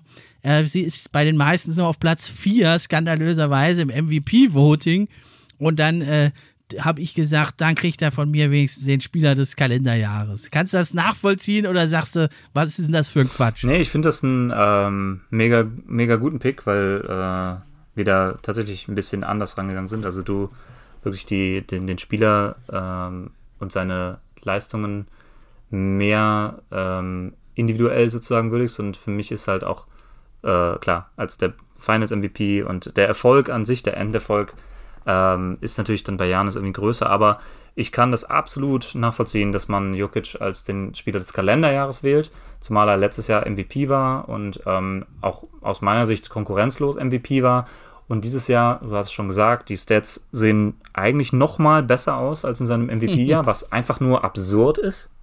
Ähm, ich hatte jetzt äh, zuletzt ähm, noch, ich weiß nicht, wie hoch die Zahl mittlerweile ist, aber als ich noch vor zwei Wochen nachgeschaut habe, war sein, ach Gott, wie heißt das jetzt? Ähm, On-Off plus minus. Das mhm. ist, glaube ich, genau. Per 100 Possessions war bei plus 33. Wahnsinn. äh, also er macht das Team ist, wenn er auf dem Feld ist, 33 Punkte besser auf 100 Possessions wohlgemerkt, als wenn er nicht drauf ist. Und das ist eine Zahl, die ist so absurd hoch. Also sowas hat man, glaube ich, noch nie gesehen. Und ähm, das ist nur eine von sehr, sehr vielen Advanced Stats, die für ihn sprechen. Und du hast es auch gesagt, und das muss ich, finde ich, das bestätigt vor allem der Eye-Test. Ähm, er ist ein wirklich viel besserer Defender geworden nach dieser Offseason. Also letztes Jahr, finde ich, hat man es noch nicht so gesehen in den Playoffs, gegen, gerade gegen die Suns, wo sie so sang- und klanglos ausgeschieden sind. Klar, das, da waren natürlich auch Murray nicht dabei und so. Aber da hat auch die Rim Protection komplett gefehlt. Und das lag auch daran, dass Jokic eben äh, mhm. dieser Rim Protector einfach nicht ist. Er hat diese defensiven Instinkte scheinbar nicht. Und da ist er deutlich besser geworden seit der Offseason. Also der hat gerade ganz am Anfang der Saison waren die Nuggets ja auch mal ähm, sehr weit vorne im Defensive Rating. Ähm, das mhm. hat sich natürlich jetzt wieder ein bisschen, äh, bisschen normalisiert, wenn man das so sagen kann. Also die ist ein bisschen zurückregressiert. Aber auch mit ihm, mit Jokic auf dem Feld ist die Defense eigentlich ziemlich gut bei den Nuggets. Und ähm, deswegen, du hast mit allem recht, was du gesagt hast, absolut. Ähm, und ich glaube, es ist auch nicht mal übertrieben zu sagen, äh, Jokic ist der beste Regular Season Spieler der Welt. Zumindest aktuell auf jeden Fall. Und im letzten Jahr war er es. Ähm, ich würde mir halt einfach wünschen, dass es in den Playoffs noch zu mehr Erfolg führt. Aber das ist natürlich leichter hergesagt, mhm. wenn dein zweit- und drittbester Spieler verletzt sind äh, und dann noch dazu noch jede Menge andere Spieler im Kader ausfallen. Also die Nuggets haben es auch einfach nicht leicht aktuell und der hält sie auf Kurs und das ist äh, sehr, sehr beeindruckend. Ja, also beides fantastische Spieler und auch Spieler, die noch richtig jung sind, die eigentlich ja noch gar nicht in ihrer Prime sein dürften, es vielleicht auch noch nicht sind und ist ja fast ein bisschen unheimlich, wenn man denkt, dass die sich jetzt noch weiter steigern. Und äh, ja, nächste Draft, da kommen aber auch einige absolut krasse Big Men, vier, fünf Top-Talente. Da ist die NBA super gut aufgestellt für die Zukunft und bei den Guards sieht es ja auch super aus. Ja, Mensch, dann haben wir hier jetzt schon über zwei Stunden wieder gefüllt. Ja. Bleibt mir nur noch eine letzte Frage. Hast du irgendwie einen Vorsatz fürs neue Jahr für dich oder in Sachen NBA? Was würdest du dir da wünschen oder was erhoffst du dir fürs neue Jahr? Also in Bezug auf mich selber würde ich, ich versuche mir vorzunehmen, noch mehr Diversität in meinem Sehverhalten quasi an den Tag zu legen. Dass ich, also ich schaue jedes Suns-Spiel, das sollte klar sein. Und ich schaue auch viele der Top-Paarungen. Ähm, dann sozusagen im Real Life nach und nicht immer nur die Highlights, weil immer nur Highlights gucken ist natürlich ein bisschen bescheuert. Ähm, da kriegt man ja nichts mit von dem, was da wirklich passiert. Äh, aber ich würde gerne versuchen, mir auch mehr Spiele von anderen Teams anzuschauen, dass ich so ein bisschen mehr so ein Grundwissen auch über die äh, weniger guten Teams in der Liga habe. Also dass ich auch mal mich dazu aufraffen kann, keine Ahnung, äh, ja, Houston gegen Detroit zu schauen oder so. Weil es hat ja gerade bei, äh, klar, bei den schlechteren Teams spielen oft die ganz jungen, frisch gedrafteten Supertalente. Die machen natürlich irgendwie Spaß, aber dann, was mir dann natürlich ein bisschen schwer mich mir motivieren kann, ist dann vielleicht sowas wie San Antonio gegen Charlotte oder so. Ja, das sind dann beides Teams, die so irgendwo im Mittelfeld feststecken oder unteres Mittelfeld. Und äh, ja, also ich müsste eigentlich mehr davon sehen, um mehr damit meine Aussagen über, das, über die Liga nicht nur so aus Stats ablesen bestehen ähm, und aus Highlights gucken, sondern dass man auch ein bisschen mehr Substanz hinter seinen Aussagen hat.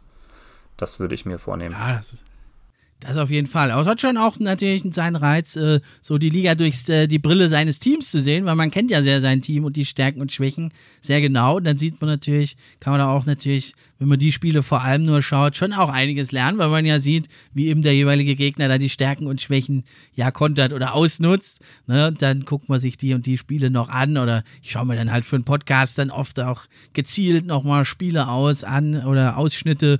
Äh, kein Mensch kann ja alle diese Spiele sich angucken machen wir uns nichts vor, ne? Dann kann man ruhig auch mal sich nur die Highlights reinziehen, ist da auch geil. Äh, bei aller Analyse geht es doch um eins beim Basketball, um Spaß. Ja. Und den, den kann man auch so haben. Absolut. Ja, meine Vorsätze sind so ein bisschen, ja, ich war ein bisschen gebeutelt gesundheitlich. Die Stammhörer wissen es. Da hoffe ich, dass das nächste Jahr besser wird. Und ich wollte ein bisschen mehr 3 gegen 3 gucken. Das hat mir sehr gut gefallen bei Olympia. Und dann wollte ich vielleicht hier und da mal einen Blick in die australische Liga werfen. Die scheint irgendwie besser zu sein, als ich dachte. Wenn da zum Beispiel ein Josh Skiddy äh, identische Zahlen auflegt in der NBA wie in der australischen Liga, dachte ich, gucke ich mal da rein.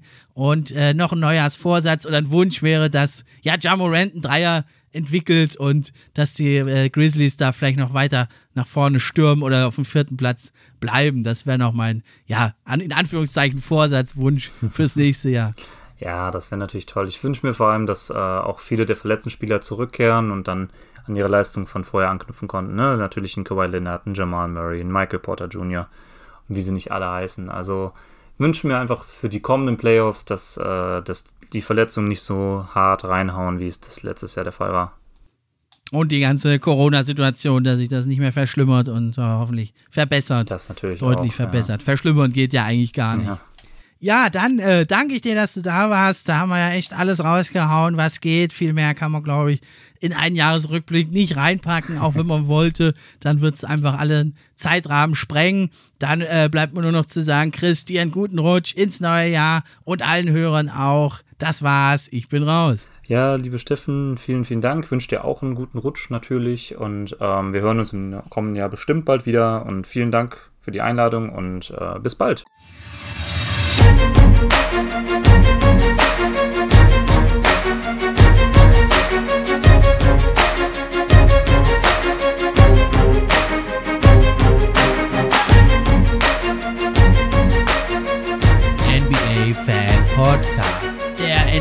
Podcast. Für echte Fans.